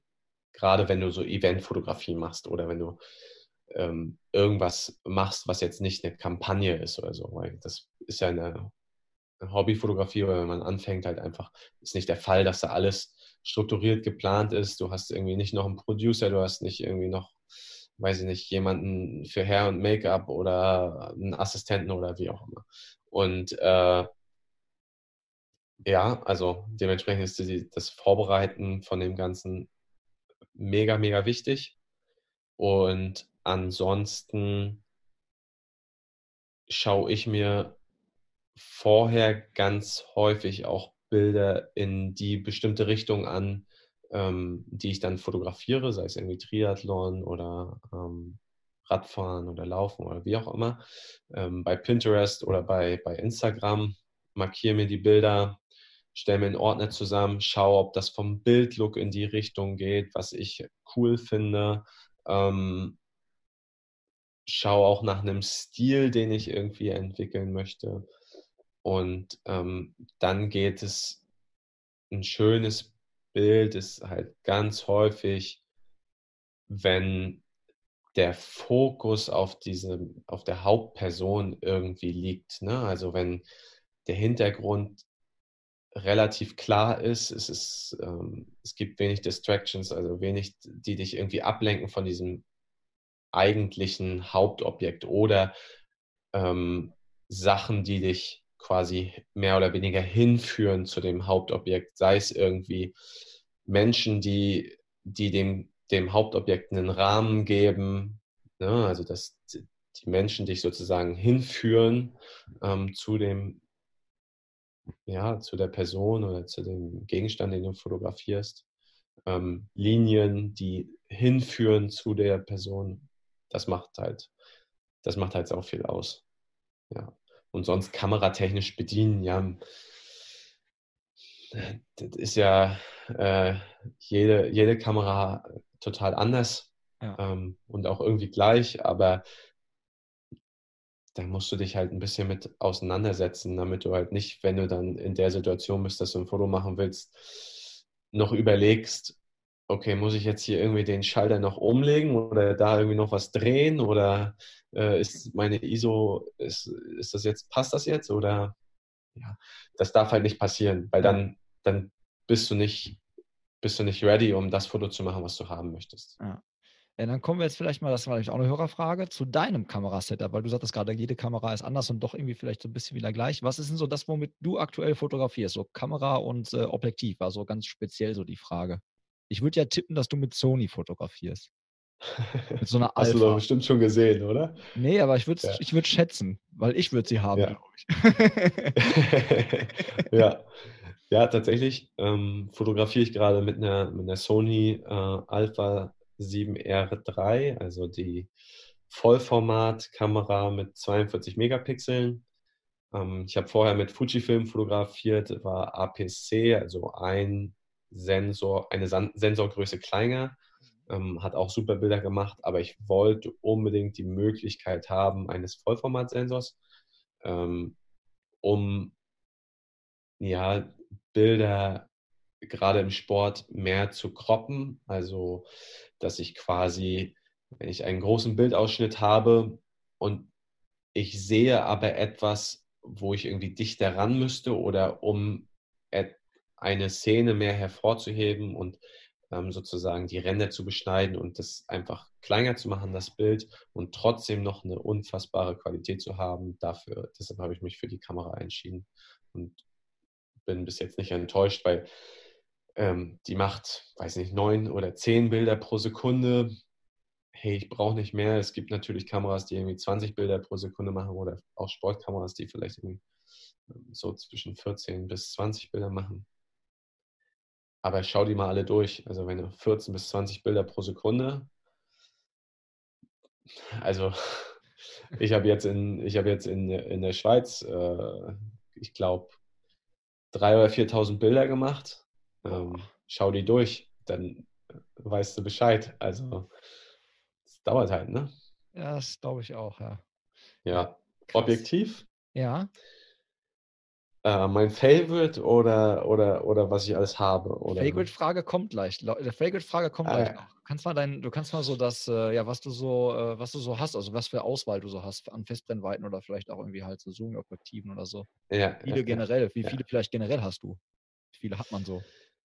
Ja, also ich habe ein 24 mm f1.4, also ähm, Topmodell von, von Sigma.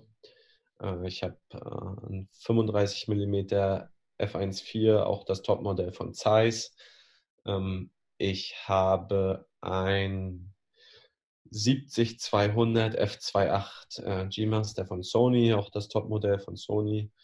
Ähm, ich habe ein 50 mm 1.4 ähm, Pentax Takuma, ein altes Vintage-Objektiv. Ich habe ein 50 mm 1.8 Zeiss Pankola, auch ein Vintage-Objektiv. Ähm, und dann nutze ich aktuell immer mal von Nick auch das 8518 von Sony.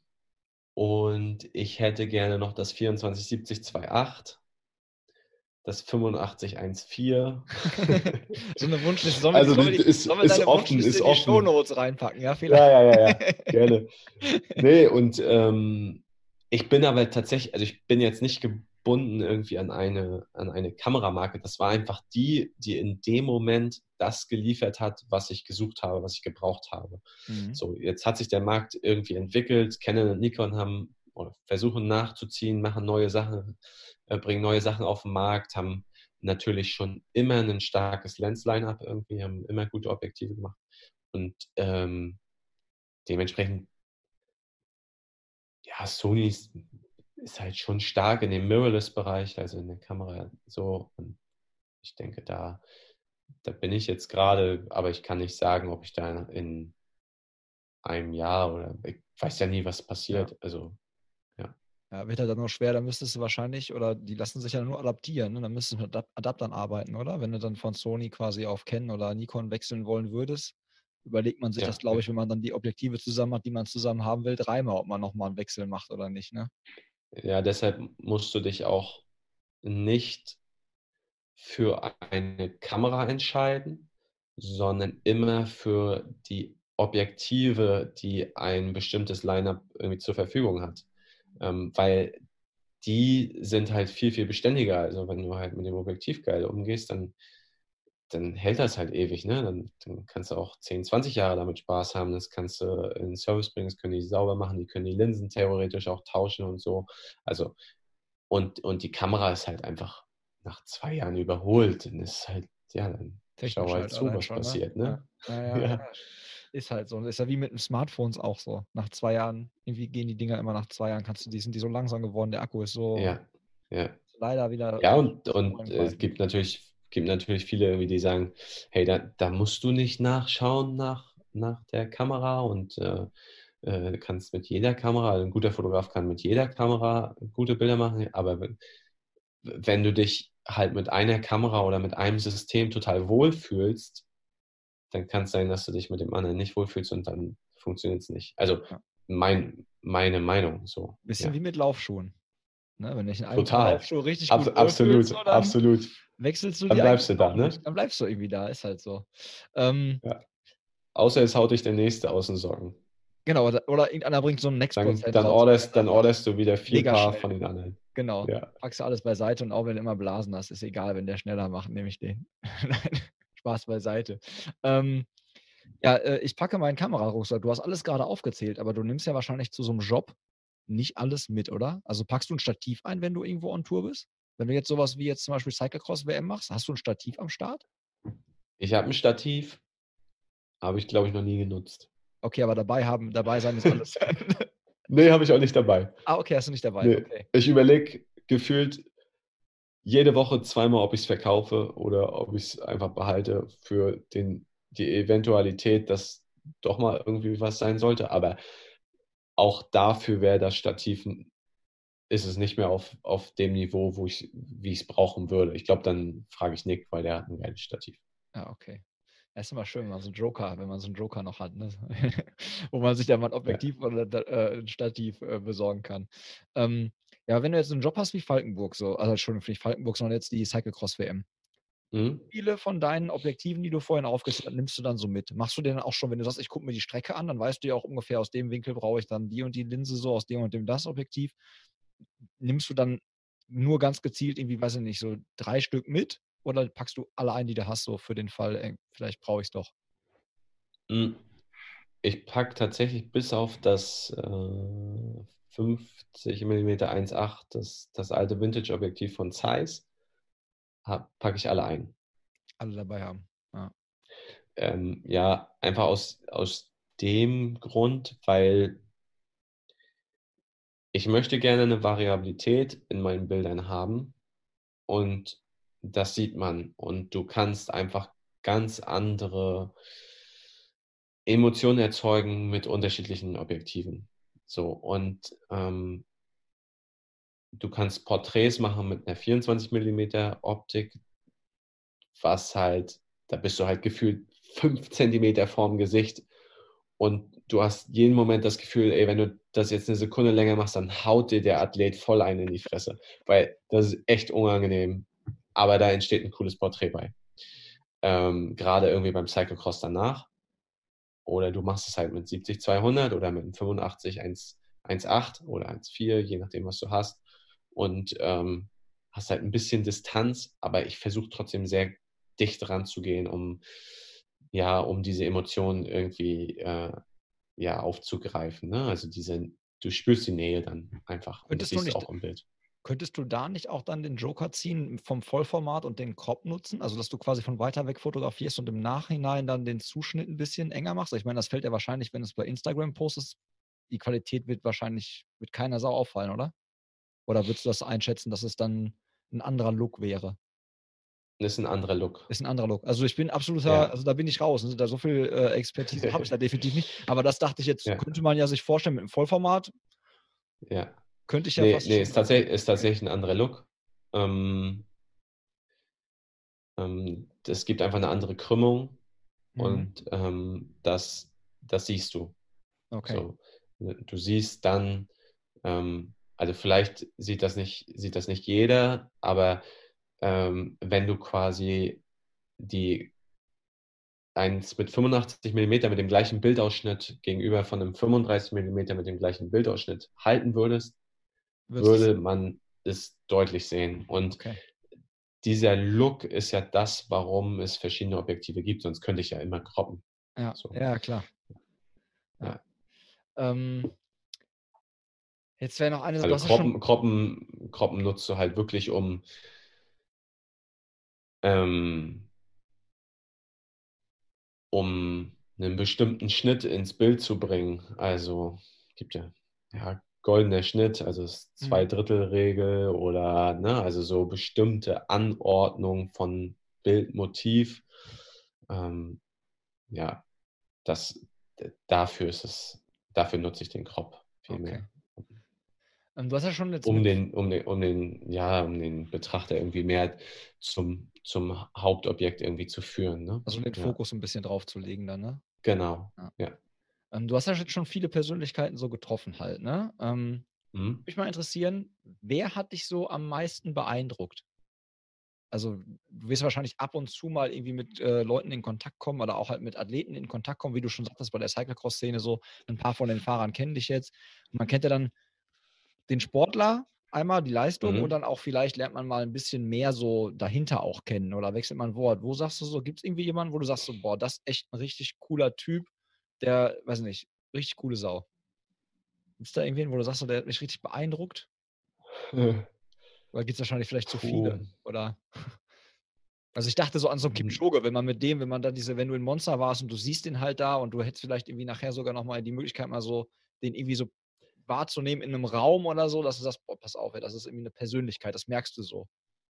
Ja, Kipchoge war absolut beeindruckend. Ähm, das war aber, das war auch so ein, also keine Ahnung, da bin ich wie auf äh, Wolken gelaufen, weil ich die Möglichkeit hatte, da irgendwie dabei zu sein. Mhm. Ähm, und ähm, das war natürlich sau beeindruckend. Also, und auch alles, was man von dem hört und, und sieht, so ist der halt auch. Ne? Also das ist schon also herausragende Persönlichkeit, ähm, sehr, sehr auf dem Boden irgendwie und ja, total spannend. Und auch alles, was der, was der, was der sagt, ist schon durchdacht. So, und das, das, und sehr reflektiert. Das merkt man. Das ist äh, mega. Ähm, ja, also kann man schon herausheben. Und ansonsten kenne ich jetzt leider noch nicht persönlich, würde ich aber sau, sau gerne, ähm, ist äh, Mathieu van der Poel, der jetzt halt zum Beispiel Cyclocross WM gewonnen hat, letztes Jahr Amstel Gold Race und so. Ey, also das ist, äh, wenn ich den fahren sehe, dann möchte ich am liebsten meine Kamera zur Seite legen und ihm einfach nur zugucken, weil es einfach hat eine gewisse Leichtigkeit und einfach irgendetwas, was mich so, ähm, so mitnimmt, dass ich sage, das, das flasht mich, da kriege ich gefühlt Gänsehaut, das ist äh, jedes Mal beeindruckend, den, den zu sehen mit, äh, mit einer Coolness und äh, das bei, ja, mit 25, 26 Jahren und, und mit dem, mit diesem Druck, den der quasi hat, der ist einfach in der, in der Radszene ist einfach enorm groß. Also das ja. Interesse, das Medieninteresse, Wahnsinn. Und ähm, ja, das, das macht einfach so viel Spaß, das zu sehen.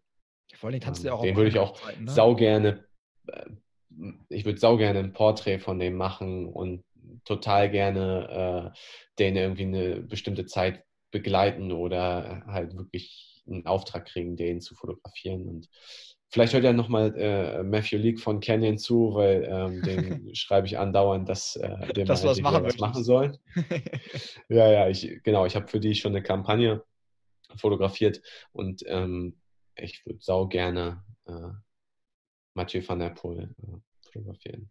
Ja, vor allen Dingen kannst du ja auch recht auf allen Hochzeiten. Ne? Ich meine, der Cyclecross, ne, der ist Verrückt. auch bretthart auf der ja, Straße. Also, so. also, ich weiß nicht, ob ja Jahrhunderttalent ne? da äh, ausreicht. Ja, gab es echt selten. Weil, also, das ist wirklich. So gut war er und Cyclecross-mäßig auch. Ja, der, also Straßen-WM, ich habe halt nur äh, eine Geschichte gehört von, von Leuten, die da relativ nah an dem Team von ihm dran sind. Ähm, bei der WM war er ja in der Spitzengruppe ja. bis äh, zwölf Kilometer vor Ziel. Und alle und, sagten, wenn ähm, die auf die Linie gehen, dann macht er die alle weg und auf einmal Platz da, ne? So, also so war es. Ja, und das Ding ist, die, die, die haben gesagt, er hat gesagt, er hat so, er fühlt sich so gut, er hat so gute Beine, er, er braucht keine Verpflegung. Deshalb hat er sich über den ganzen Kurs nicht verpflegt und das hat ihn halt gekillt. Ja. Das war der Fehler. Ja. So. Ja, sah im Fernsehen, du sahst auf einmal, ne? Also die Kommentatoren alle sagten ja, boah, die, mit denen müssen sie loswerden, bevor es auf die Ziellinie geht, mit denen darfst du nicht ja. auf, auf den Zielsprint kommen, da hat keiner von denen eine Chance. Und auf einmal irgendwie so wirklich Stecker gezogen, ja. ne? So war es wirklich. Ja, ja genau. Und ne? normalerweise, der, also, so wie ich es gehört habe, verpflegt er sich tatsächlich quasi nicht. Ich meine, beim Cross brauchst du es über die Stunde quasi eigentlich fast nicht. Ja. Aber äh, ja, da waren es halt einfach 270 Kilometer oder so. Ich weiß gar nicht, wie lang es genau ja, war. Extrem lang und kalt auch, ne? Also es war. Ja, genau. Und das kommt halt dazu. Also ich glaube, alleine diese Distanz, wenn die gewesen wäre, in der gleichen Konstellation, hätte er das Ding gemacht. Ja. Mit der Kälte ist halt mit dem Muskel ist vorbei. Ne? Also wenn du dann einen Fehler machst und den hat er halt einfach verpflegungstechnisch dann gemacht, keine Chance. Ja. ja. ja aber interessante, äh, interessante Antwort. Jetzt kommen wir nochmal zu dem, was du äh, gerade sagtest mit von wegen Kamerasetup, Lieblingssetup. Wenn du einen Auftrag bekommst und du kannst nur eine Kamera und nur ein Objektiv mitnehmen, welches wählst du aus und warum? Also ich denke da jetzt zum Beispiel gerade an deinen Essex-Auftrag, äh, wo du sagtest, du begleitest die da irgendwie beim Trailrun. Da kannst du ja nicht alles mitnehmen. So, was ich wollte gerade so? fragen, welcher Job? ja, nehmen wir jetzt mal den als Beispiel. So, du weißt halt so, ich muss da selber in Bewegung sein, ich kann nicht so viel Zeugs mit mir rumschleppen. So, ich habe halt Platz für eine Kamera und für ein Objektiv. So, hm. wo sagst du, okay, das wäre der Allrounder? So, das würde ich mir irgendwie, das wäre die Wahl. Damit fange ich am besten ein. Äh, äh, äh, Kameragriff wird mir zugestanden oder ja, darfst du mitnehmen. Komm, ist okay. Okay. Ähm, Ach, aber keine Stücke. Dann, ja, das ist okay, damit komme ich klar. Äh, dann ähm, würde ich auf jeden Fall halt mit einer Vollformatkamera gehen. Ähm, eine mit vielen Megapixeln, so wie die A7R3, so wie ich es jetzt halt habe. Und ich würde wahrscheinlich ein 3514 mitnehmen. Und warum? Also 3514? Weil ich ist eines meiner Lieblingsobjektive, hat einen ähm, 35 mm, hat einen sehr ähnlichen Look zu dem, wie wir Menschen Bilder oder Sachen sehen mhm. und ist dadurch ähm, vom, vom Look and Feel. Und dann kannst, hast du die Möglichkeit bei der A7R3 ähm, zum Beispiel in den APC-Modus zu wechseln und damit das Objektiv von 35 auf 50 mm zu erweitern. Ah, okay, du kannst quasi den Sensor verkleinern, künstlich. Ja. Ah, okay, das, das wusste ich zum Beispiel noch gar nicht, dass das technisch, also dass, dass, dass das in den Sonys quasi so möglich ist, zu switchen. Dann hast du quasi die Vision ja. 6500er. Ja. ja. ja. Ah, okay. Ja, interessant. Ähm, was für eine Software benutzt du für die Nachbearbeitung? Was bist du also wahrscheinlich? Ich denke mal Adobe wahrscheinlich, Photoshop und ja. äh, Lightroom. Ähm, ja, genau. Also ich bin jetzt aktuell bei Adobe Lightroom ähm, und Photoshop. Also ich benutze beides. Mhm. Ähm, hauptsächlich Lightroom und ähm, wenn es dann wirklich an Details geht, äh, Sachen aus den Bildern entfernen und ähm, Haut retuschieren oder, oder, oder, dann ähm, geht das Bild weiter zu Photoshop und vom Photoshop wieder zurück zu Lightroom und dann nochmal final angucken. Ja. Wie lange brauchst und du Ich habe aber auch, ich habe aber auch Capture One mir geholt mhm. ähm, und will das jetzt auf jeden Fall auch nochmal ähm, ausprobieren, weil das Programm halt auch ein paar ähm, ja, Sachen haben soll, die, die besser sind als bei Lightroom. Okay. Ähm, wie lange brauchst du dann so für die Nachbearbeitung von einem Bild? Also was, also kann man das so ungefähr Pi mal Daumen, so was, so ich sag mal, das Thunderpol-Bild, was du jetzt gemacht hast, so wo er da halt im Konfetti-Regen stand, dann da auf der Ziellinie, so, das, das muss ja sitzen. Da guckst du dir ja wahrscheinlich alles an und nimmst dir viel Zeit dafür, weil das war ja so das Titelbild zum Beispiel beim Aufmacher von Strava, so was, was ja. Was steckt man da an Zeit rein, an ein Bild? Weil wenn du sagst, du hast 3500 Bilder gemacht, du musst mhm. dir erstmal raussuchen und dann musst du dich ja noch, äh, wenn du dich dann für die Top, was weiß ich, 10, 20 entschieden hast, die dann nochmal ein bisschen pimpen. Ja, ich habe ja für mehrere Marken dort gearbeitet. Dementsprechend ähm, kommt halt das noch dazu, dass ich halt ähm, durch die Bilder durchgehe und jeweils eine Selektion für jede Marke mache. Ah, okay und ähm, die dann beispielsweise mit verschiedenen Farben oder verschiedenen Sternen belege und dadurch halt jeweils immer die Auswahl habe für die jeweilige Marke. Ähm, und dann habe ich ganz häufig, dass ich das erste Bild, äh, ein, das erste Bild bearbeite. Also ich, du siehst ja dann eine, einen bestimmten Stil, den ich irgendwie durchgängig habe, auch mhm. beim Fotografieren. Und dann bearbeite ich ein Bild voll, was mich halt in dem Moment am meisten anspricht. Und synchronisiere dann ganz ähm, diese Be Bearbeitung auf alle anderen Bilder, die ich dann in der Auswahl habe. Mhm. Und schaue dann, ob es passt, kroppe, ähm, weil es geht bei dem Job jetzt ging es halt einfach auch um Zeit. Du musst schnell die Bilder ready haben für die Marken, du musst äh, fürs Magazin, für Print, whatever, ähm, die Bilder möglichst im Anschluss vom Event fertig haben. Also ich habe ähm, nach dem Event bin ich, äh, habe ich noch ein, zwei Gespräche gehabt ähm, und habe dann ähm, die ganzen Sachen ausgewählt innerhalb von einer Stunde und bin dann äh, weitergefahren zu, nem, zu meinem besten Kumpel und habe da bis 23 Uhr die Bilder bearbeitet, also so nochmal so vier Stunden, um dann die für die Marken direkt noch am Abend halt ähm, hochgeladen zu haben. Ja, klar, die wollen die auch haben. Ne? Die wollen über die sozialen Medien teilen, so die Fahrer wollen ihr Zeug. Das ist halt echt in dieser schnelllebigen ja. Zeit, ne?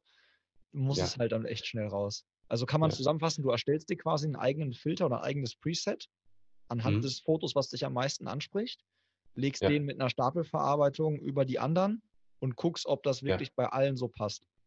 Ob das matcht und äh, dann bearbeite ich natürlich noch, bearbeite ich halt einfach noch Details. Ne? Mhm. Ne? Also ähm, das passt natürlich nicht immer.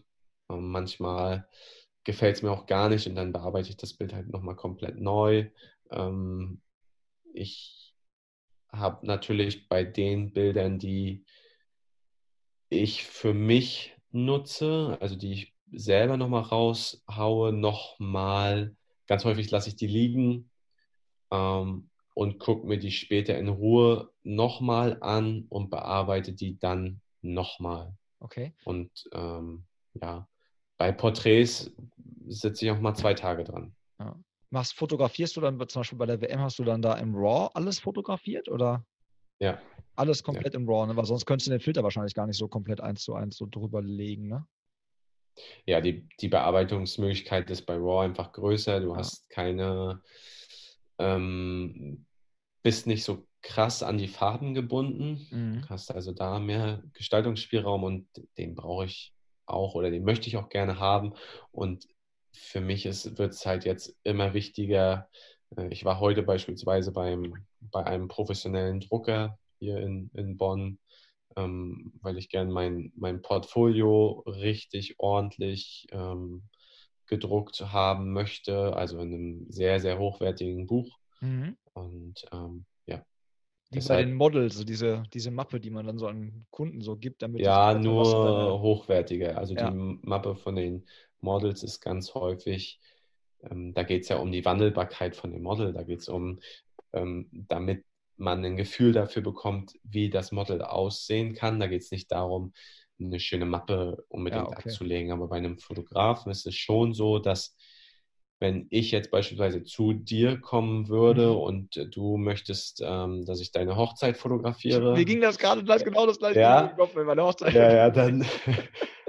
und ähm, ich schocke dich mit dem Preis. Mhm. Dann lege ich dir aber dieses Buch vor und du sagst, ja, alles klar.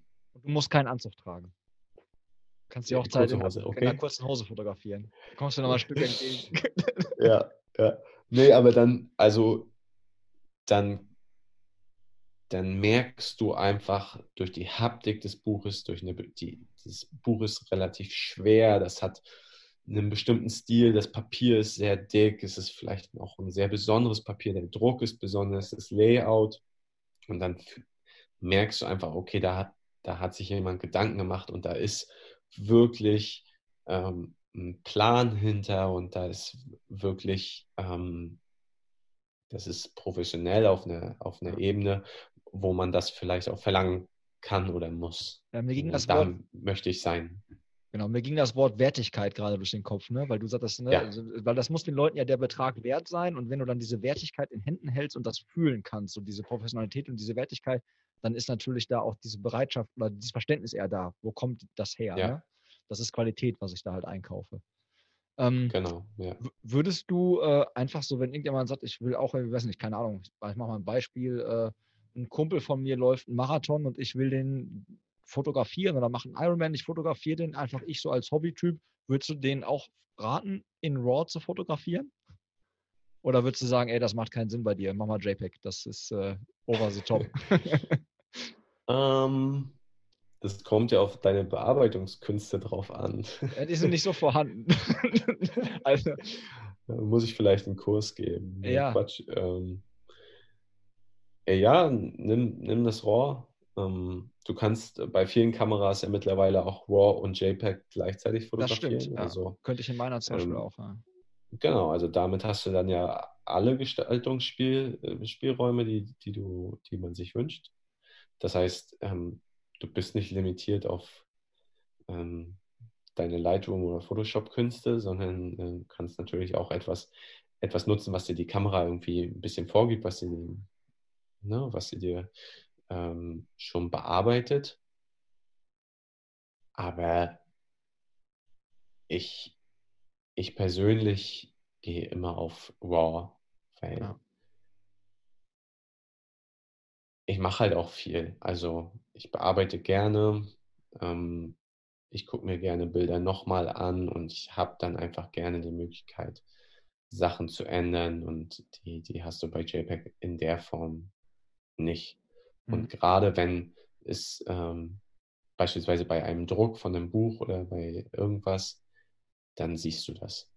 Bei, bei Instagram und so siehst du es vielleicht nicht. Ähm, aber auch wenn du bei Instagram auf manche Bilder gehst, siehst du, dass das ist ein Mittelformat. Das ist einfach vom Stil, vom, von der Schärfe von bestimmten Sachen das kannst du mit manchen Kameras nicht erreichen. Ja. Ähm, wo wir gerade noch bei Nachbearbeitung sind, ich habe noch zwei, drei Punkte auf, meiner, auf meinem schlauen Zettel. Und zwar, ähm, wenn du nur fünf Tools in deiner Software zur Verfügung hättest, womit du jetzt halt quasi nachbearbeiten kannst, welche würdest du für einen guten äh, Look nehmen? Also was sind so die fünf Regeln, an denen du als erstes rumschraubst, um halt einen Look zu kreieren? Kann man das so, kann man, ist die Frage, wenn die Frage Banane ist, muss es sagen, ne? Nee.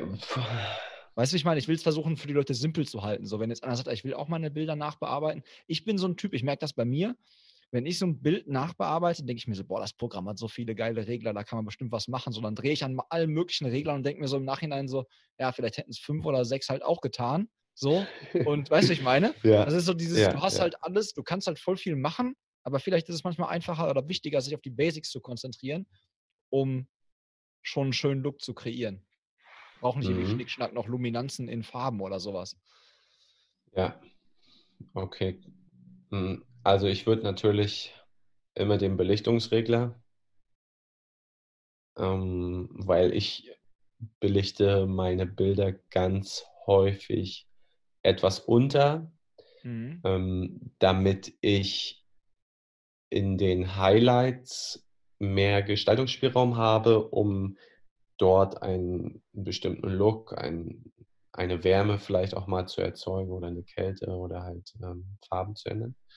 Ähm, dementsprechend ähm, Belichtungsregler. Ähm, dann die, die Temperatur, um halt einen Look zu geben, ob es kalt, warm, ähm, weich, hart ähm, und auch ein bisschen um, um Hauttöne auszugleichen manchmal. Hm, hast du schon zwei? Um, ähm, ja, zwei. Ja. Drei darfst du noch. Äh, Drei Reglern darfst du noch spielen. Dann äh, äh, Tiefenregler, mhm. um quasi die Schatten aufzuhellen oder zu verdunkeln, meistens eher ein bisschen aufzuhellen.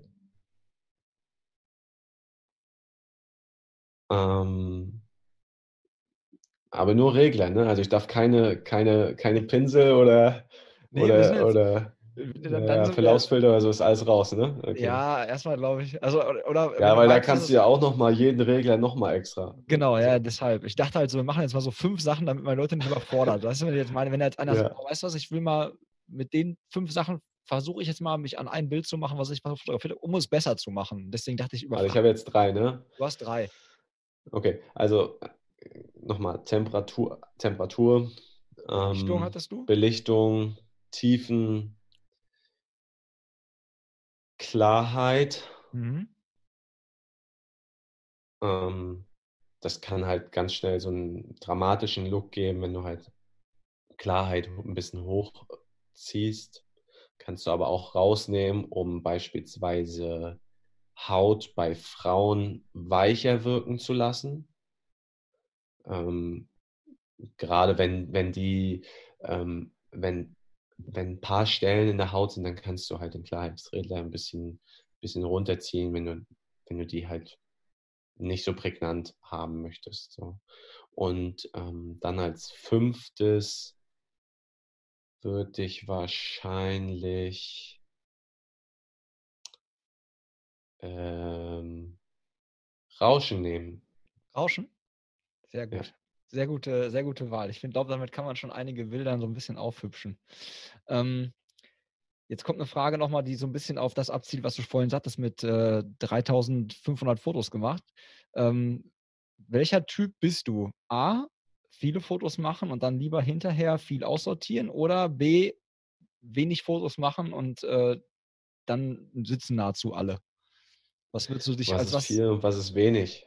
Ja, also klar. Ne? wer, wer, beurteilt das? Nee, aber tatsächlich, ich glaube, ich mache eher. Hast du lieber ein Foto zu viel gemacht und sortierst es nachher aus oder? Äh... Ja. Ja. Ja. Ja. Also, mh, mm, so, also so gut schätze ich mich nicht ein, dass ich, oder das wäre, glaube ich, vermessen zu sagen, ich mache ein Foto und das ist es.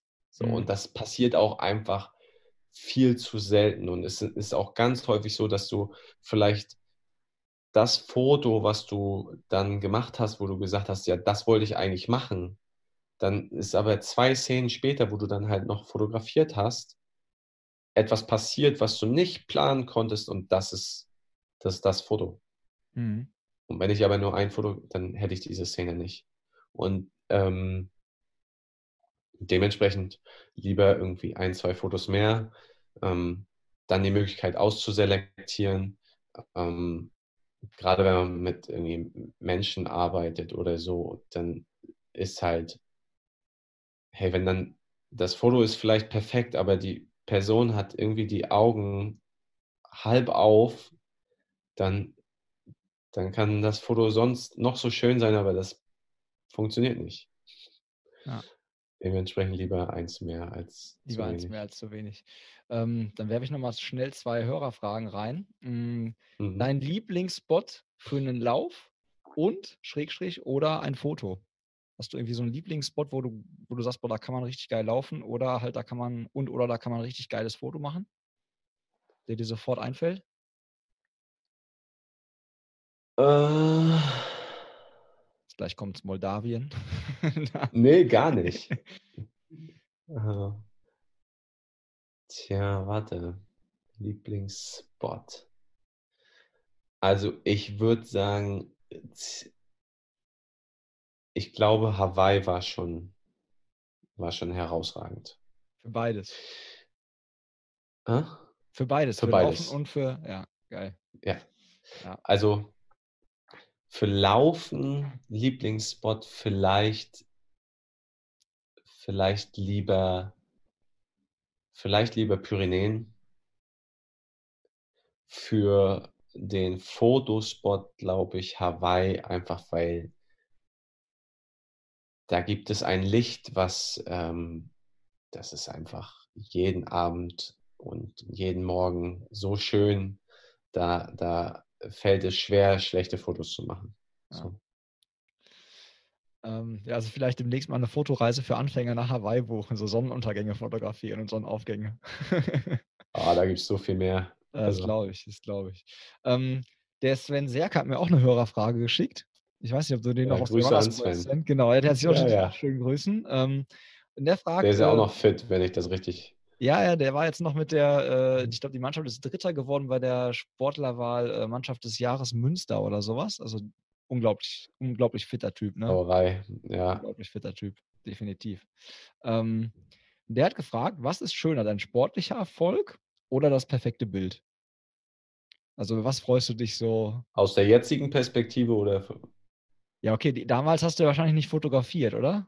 Deswegen kann man es aus der damaligen Perspektive nicht sagen. Aber wenn du das, du hast ja beide Perspektiven erlebt. So was, ich denke mal, es sind unterschiedliche Gefühle, oder? Die das so in einem weckt, so das perfekte Bild abgeliefert zu haben, was alle feiern, so wie das Monster-Ding mit Kipchoge. Das ist ja ein besonderes mhm. Gefühl wahrscheinlich. Aber halt auch irgendwie so einen Transalpine Run auf dem zehnten Platz zu belegen, ist auch ein besonderes Gefühl, ne? Ja, also lässt sich beides aber, glaube ich, trotzdem gut vergleichen. Also es war natürlich jedes für sich ist irgendwie ein Highlight und was total Besonderes und was ich auch auf keinen Fall irgendwie missen möchte und was ich ähm, auch immer wieder so machen würde, wenn ich die Chance hätte. So. Ähm, und auch für nichts eintauschen würde. Aber es ist jetzt so, dass ich kann jetzt bei diesen ganzen Profisportlern in den absoluten Top, Top-Sportsegmenten irgendwie, kann ich dabei sein. Ich kann teilweise Team von denen sein und sie begleiten, mit, mitbegleiten zu ihrem Erfolg und ich kriege tatsächlich davon Gänsehaut. Also wirklich, dass ich, wenn ich ich weiß, wo Anne Haug ähm, als Dritte ähm, auf die äh, ist es Palani Road? Ich weiß ja, immer nicht, Palani wie die Straße Road. heißt. Ja, ist Palani Road. Ja, da eingebogen ist und wir mit ihr abgeklatscht haben und, und, und sie Ziel gelaufen ist. Ich, ich hatte Gänsehaut. Und ähm, das ist etwas, was mich im Moment total mitnimmt, begeistert, wo ich voll viel brenne und was, ähm, was glaube ich, aktuell mein, mein Weg wäre, mein Highlight ist. Und die, dieser persönliche sportliche Erfolg ähm, der war total schön, aber jetzt habe ich das Gefühl, ich teile etwas mit anderen und das ähm, gibt mir gefühlt ein bisschen mehr noch. Also auch wenn ich das vielleicht früher nicht gesagt hätte oder auch nie gedacht hätte, dass es so ist, aber jetzt ist es tatsächlich so, dass ich, wenn ich Sportlern auch ähm, so ein Bild geben kann und, und sie sich da wieder wiedersehen, wiederfinden und äh, ist sie begeistert, dann bin ich happy. So. Und natürlich ist es schön, wenn man damit irgendwie Geld verdient, aber das Gefühl ähm, ist etwas, was, was mich noch mehr antreibt, als jetzt irgendwie da, keine Ahnung, wie viel Geld zu verdienen. Ja. Ja, sehr geil. Sehr geile Frage, Sven. Danke dafür für die Einsendung. Finde ich immer auch generell Hörerfragen. Ich freue mich immer, wenn ihr da Bock drauf habt und äh, so ein bisschen so eine Folge mitgestaltet dadurch dann. Äh, wir sind jetzt äh, bei den Kategorien angekommen. Ich habe dich ja vorgewarnt, Wahrheit oder Pflicht, ne? Es wird, es wird kommen, ja. es wird kommen. Du hast die ei, Wahl. Ei, ei. Wahrheit oder Pflicht? Was, was, was, was wurde denn sonst eigentlich immer genommen? Gibt es da eine Präferenz oder, oder äh, sagen wir mal so, also ich, ich kann, ich gebe dir so ein kleines, also ich gebe so ein, ich lege dir den Ball an den Elfmeterpunkt. Also wenn du Pflicht nimmst. Ja, komm, gib mir die gib Pflicht, willst du doch, dass ich wähle, oder? Ja, pass auf, ich, ich gebe dir einen kleinen Hinweis. Wenn du Pflicht nimmst, ja. musst du Nick ärgern. Ah, da bin ich dabei. Komm mal Pflicht. das Lasso ist ausgeworfen. So, äh, Pflicht wäre, ich habe bei Nick Strava äh, auch gecheckt, ne? Nick besitzt so ein paar Coms. Der hat ein ja. Kommen auf einem 10 Kilometer TT-Segment. Time Trial-Segment. Fahrrad. Fahrrad. Fahrrad. Ich weiß, League ist, ich weiß. Aber das ist doch ein E-Bike. Das ist eine Maschine. Aber das ist doch ein E-Bike, Alter. Keine Chance. Junge, ich, ich kann dir nur die Geschichte erzählen. Die erste Radeinheit, die ich gemacht habe, nachdem ich aus Moldawien zurückgekommen bin, hat mich Nick nach Hause geschoben, weil ich voll im absoluten Loch war. Also es war so, dass ich gefühlt bei 20 km/h das Gefühl hatte, ich muss absteigen, weil es zu anstrengend ist. Okay. So. Also der ist fit, aber ja, erzähl weiter. Hm? Ja, ich hätte jetzt gedacht, wir greifen sein TT-Segment an mit deinem E-Bike. Du ballerst mit dem E-Bike so schnell es geht dieses, äh, dieses Time-Trial-Segment und wir klauen ihm das. Und dann, dann hättest du ihm so in diese Aktivität so eine richtig irgendwie so eine, so eine schöne Nachricht geschrieben. So irgendwie. Also lass mich mit, dem, lass mich mit, dem, mit dem Rennrad fahren. Das E-Bike ist zu langsam. Ja, okay, das ist das okay. Geht, das geht ja dann, nur dann bis wir, 24 km/h oder so. Ah, okay, dann machen wir einen anderen Deal. Du darfst dir, egal welches Segment Nick besitzt, es kann auch was Kurzes oder was Langes sein, da wo du glaubst, wo okay, du eher die Chance hast, ihn zu schlagen. Da suchst du ja, dir ein Strava-Segment raus von den Kronen. Laufen hat er, glaube ich, keine. Schöne Grüße an Nick, aber. Ist so. Ist so, ich habe geguckt, oder, oder es hat mir Strava nicht angezeigt, Nick. Entschuldigung, wenn ich da jetzt falsche Informationen hier unter die Leute bringe, aber äh, Zeit, also Rennradsegmente hatte er echt welche. Und, ja, äh, gut, äh, dass du nicht halt, gesagt hast, schwimmen, weil äh, da ist, no chance. Da, da, ist er brutal. Da, ist er, äh, da soll er wirklich brutal sein, genau, ja, definitiv. Ich freue mich auch mega auf sein Ironman-Projekt. Ich ziehe mir das auch immer rein und ich bin echt gespannt, was da in Hamburg dann, äh, was da abgeht. Bist du da eigentlich? Fährst du nach Hamburg? Ja, und, ist äh, äh, selbstverständlich. Ähm, das wurde mehrfach äh, angekreuzt von uns als Team. Sehr gut. Also gibt es Sufferfaces ähm, von dir. Porträt, Porträt Sufferfaces bei Kilometer 35. Ich, ich, ich, bin mal gespannt, welche Aufgabe ich tatsächlich dann da habe. Ähm, okay. Ob Foto, Video, Vielleicht äh, darf, ihn, darf, ich ihm auch in den Arsch treten, wenn er irgendwie sagt, oh, ich habe einfach keine Lust mehr oder so. Aber das kann ich mir nicht ähm, vorstellen, dass er das eigentlich gerade. Ja, eigentlich kann er, kann er sich sehr gut äh, ja. ähm, in den Arsch treten. Das kann er schon sehr, sehr gut. Er kann sich sehr, sehr gut quälen. Ähm, ja, hat er mir vielleicht manchmal voraus aktuell. Okay, dann, dann äh, wie gesagt, du suchst dir eins aus und greifst es an, ja? Also äh, ja, mache ich such dir was Schönes aus, was du eben klauen kannst.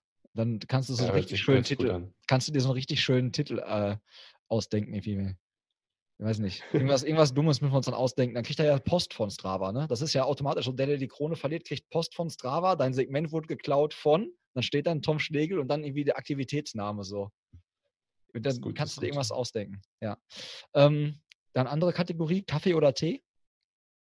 Kaffee. Zu was? Kaffee. Sehr gut. Ich hatte letztens irgendwie Teetrinker hier, da habe ich auch mich hinterfragt bei der Recherche, so das stand bei Google nicht. Ähm, Asphalt oder Trail? Trail. Dann ähm, Bucketlist. Gibt es Events, wo du sagst, da muss ich unbedingt mal laufen, da muss ich noch hin? Hm. Ich würde gerne selber nochmal New York Marathon laufen wollen. Mhm. ähm, Zeit oder dann so chillig zum Genießen? Weil New York laufen ja auch viele, wo die sagen, ey, das will ich genießen, da will ich irgendwie die Stadt wahrnehmen. Hm, ich glaube auf Zeit. Also mhm. die Stadt angucken kann ich mir wahrscheinlich auch die Tage davor oder danach. So. Ja. Und ähm, sonst, mh, hm, ja, UTMB natürlich aus, dem aus der Trail-Sicht fände ich schon sehr cool. Ich habe auch immer mal mit dem Gedanken gespielt, Marathon des Sables. Transvulkania? Oh. Ja, ist auch, also es gibt so einige Rennen aus der Trail-Serie, die, die mich äh, durchaus total locken. Ne? Also ja, okay. Ja, kann, ich, kann ich abschreiben. Da ist noch ja? die Flamme Lola. Western States. Ja. Ne? Also es hört nicht auf. Also wenn wir damit anfangen, dann ähm, ja. Dann wird das, das Aber vielleicht nochmal sowas, vielleicht noch mal sowas wie äh, Cape Epic. Ähm, mit, mit einem Mountainbike, Mountainbike. mit einem Teampartner. Irgendwie Wie Nick Woche zum Beispiel. ja, besser nicht, aber ja. nee, also ich glaube, also mit Nick würde ich mich super verstehen. Da gar keine Frage. Ähm, aber da muss ich einfach noch so viel mehr trainieren auf dem Rad. Aber ich bin dran, Nick. Ich gebe alles. Lässt du das, lässt du das E-Bike weg und machst das mit den Kids ein, zwei Jahre jetzt dann mit dem normalen Rennrad und Anhänger, dann hast du das schon in den Beinen dann die Berge und so, da kann ich nichts mehr schocken. Ich habe ja gesagt, also das mit dem E-Bike ist ja so, hey, da sind einfach 40, 50 Kilo, Kilo an dem Rad dran ne? und ich gebe mir mit dem E-Bike trotzdem die Kante. Also ich fahre da nicht entspannt und ähm, das ist, ist äh, total schön, wenn du da an jemandem vorbeifährst äh, mit, mit dem Kinderanhänger. Den Kids und die Kids winken richtig schön. Genau. Ja. Das, das Foto. Die hören, hören, noch Hörbuch oder so, weißt du? Dann, so ein Foto könntest du übrigens posten dann bei der Aktivität, wenn du Nick das äh, Segment klaust. Wie du mit den Kids wär, quasi so im Anhänger. Idee, ja. Das wäre richtig witzig. Das wäre richtig witzig. In Aero-Position. In Aero-Position, so richtig gut.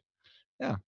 Ähm, dann eine Sache noch, Läuferknigge. Gibt Sachen, wo du sagst, da könnten Läufer sich mal ein bisschen, äh, ja, bisschen besser benehmen, so im Feld oder im, auf dem Trail. Wir hatten schon so Sachen wie zum Beispiel ähm, dass äh, die Leute sich doch richtig in die Startblöcke einpositionieren und nicht irgendwie in der ersten Reihe stehen zum Beispiel und dann irgendwie das vielleicht dann doch nicht da endet, das Rennen. Oder mhm. halt äh, so Sachen wie Müll wegwerfen beim Trailrun oder so mitten im Wald oder so. Gibt es irgendwie so Sachen, wo du sagst, so Läuferknicke-mäßig, da könnte man als Läufer mal ein bisschen dran arbeiten? Grundsätzlich können die Läufer, glaube ich, Geht es jetzt hauptsächlich um Marathonläufer oder, Nö, oder egal. Läufer, die so Trail, Bahnstraße alles. irgendwie Bahnstraße, so überall so kniegemäßig. ähm,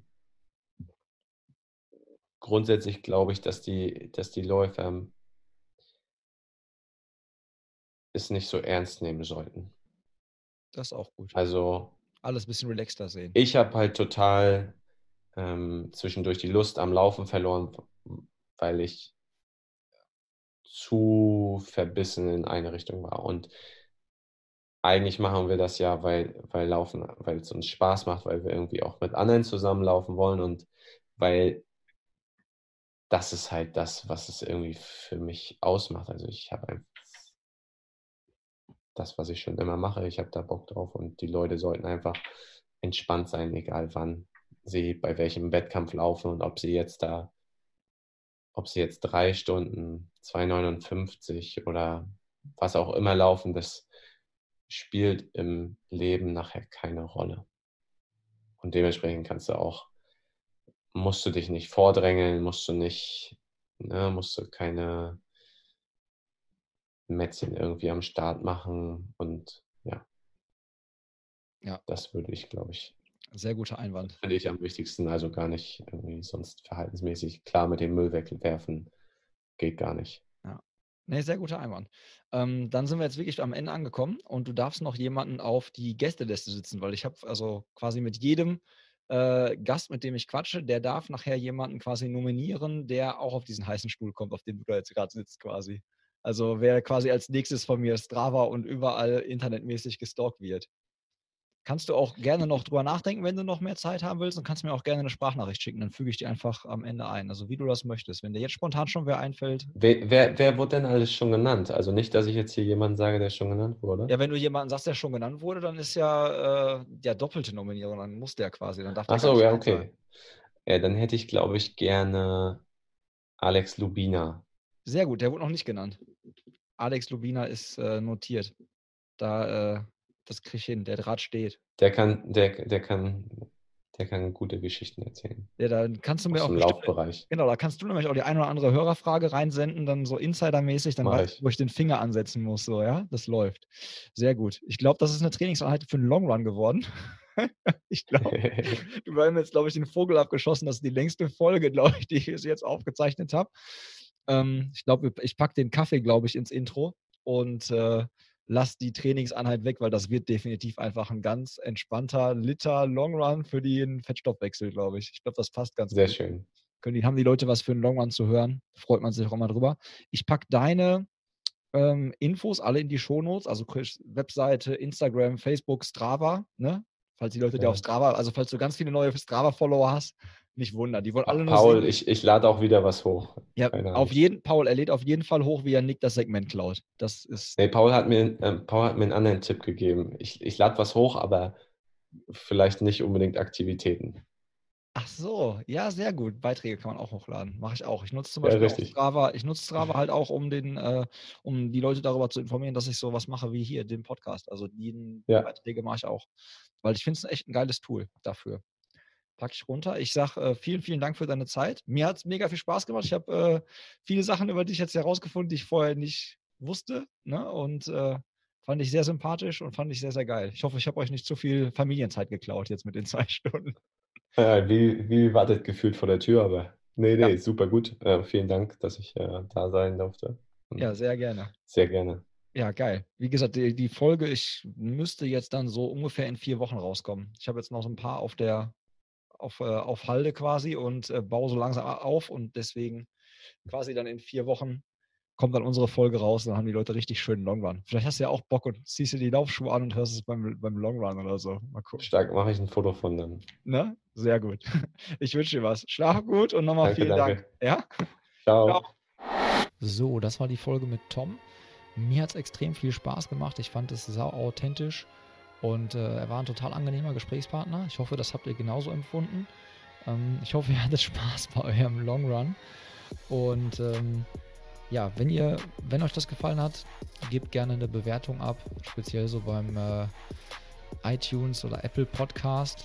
Abonniert gerne unsere Social Media Kanäle und natürlich auch den Podcast und äh, gebt auch gern Feedback, nutzt diese Kommentarfunktion, schickt uns Sprachnachrichten für die nächsten äh, Talkgäste und ja, lasst euch überraschen, was wir demnächst für euch haben. Ich schuld euch noch eine Sache und zwar äh, die Espressobohnen. Der Tom und ich, wir sind so im Flow gekommen, dass da keine Zeit mehr war, groß über Kaffeebohnen zu quatschen. Und ähm, die Bohnen, die ich euch heute vorstelle, passen auch wieder mega gut zu unserem Gesprächspartner. Und zwar sind das nämlich ähm, Bohnen von Il Magistrale und äh, es sind Cycling Coffee Bohnen von Red Race. Mm, wird bezeichnet vorne auf dem Etikett als Wild Cycling Coffee Berlin Roast. Ähm, eine Mischung aus Brasilien und Kolumbien. Soll schmecken nach äh, Spicy Schokolade und Salted Caramel. Spicy Chocolate kann ich echt bestätigen. War ähm, der erste Anflug war so ein bisschen Säure und dann dachte ich, na okay, nee, so richtig säuerlich wird es aber nicht auf den zweiten Schluck, sondern es ist echt dieses bisschen so eine Schärfe zu schmecken. Äh, Crema war in Ordnung, aber nicht überragend. Ähm, ich behaupte mal, das ist ein Ding, das kann man ganz gut in einem Americano trinken. Ähm, als Espresso muss, man, muss ich persönlich gestehen, für meinen persönlichen Geschmack könnte mir der ein bisschen mehr Bums vertragen, der könnte ein bisschen kräftiger sein. aber äh, definitiv auch nicht unangenehm vom Geschmack. Also nicht zu säurelastig, sondern halt ein bisschen diese Schärfe und ähm, ja, vielleicht was für Leute, die einen Espresso nicht ganz so stark mögen. Ich bin da eher halt, wie gesagt, von der Fraktion. Ich mag das eher, wenn die dunkel geröstet sind und richtig ballern. Ähm, zu kaufen gibt es die im Online-Shop von Red Race. 500 Gramm, aktuell im Sale für 10 Euro. Normalpreis sind 14,95 Euro. Von daher, wer da Bock drauf hat, gerne zuschlagen, gerne beim nächsten Mal wieder einschalten. Und ja, ich wünsche euch gute Erholung nach so einer langen Trainingseinheit. Ciao.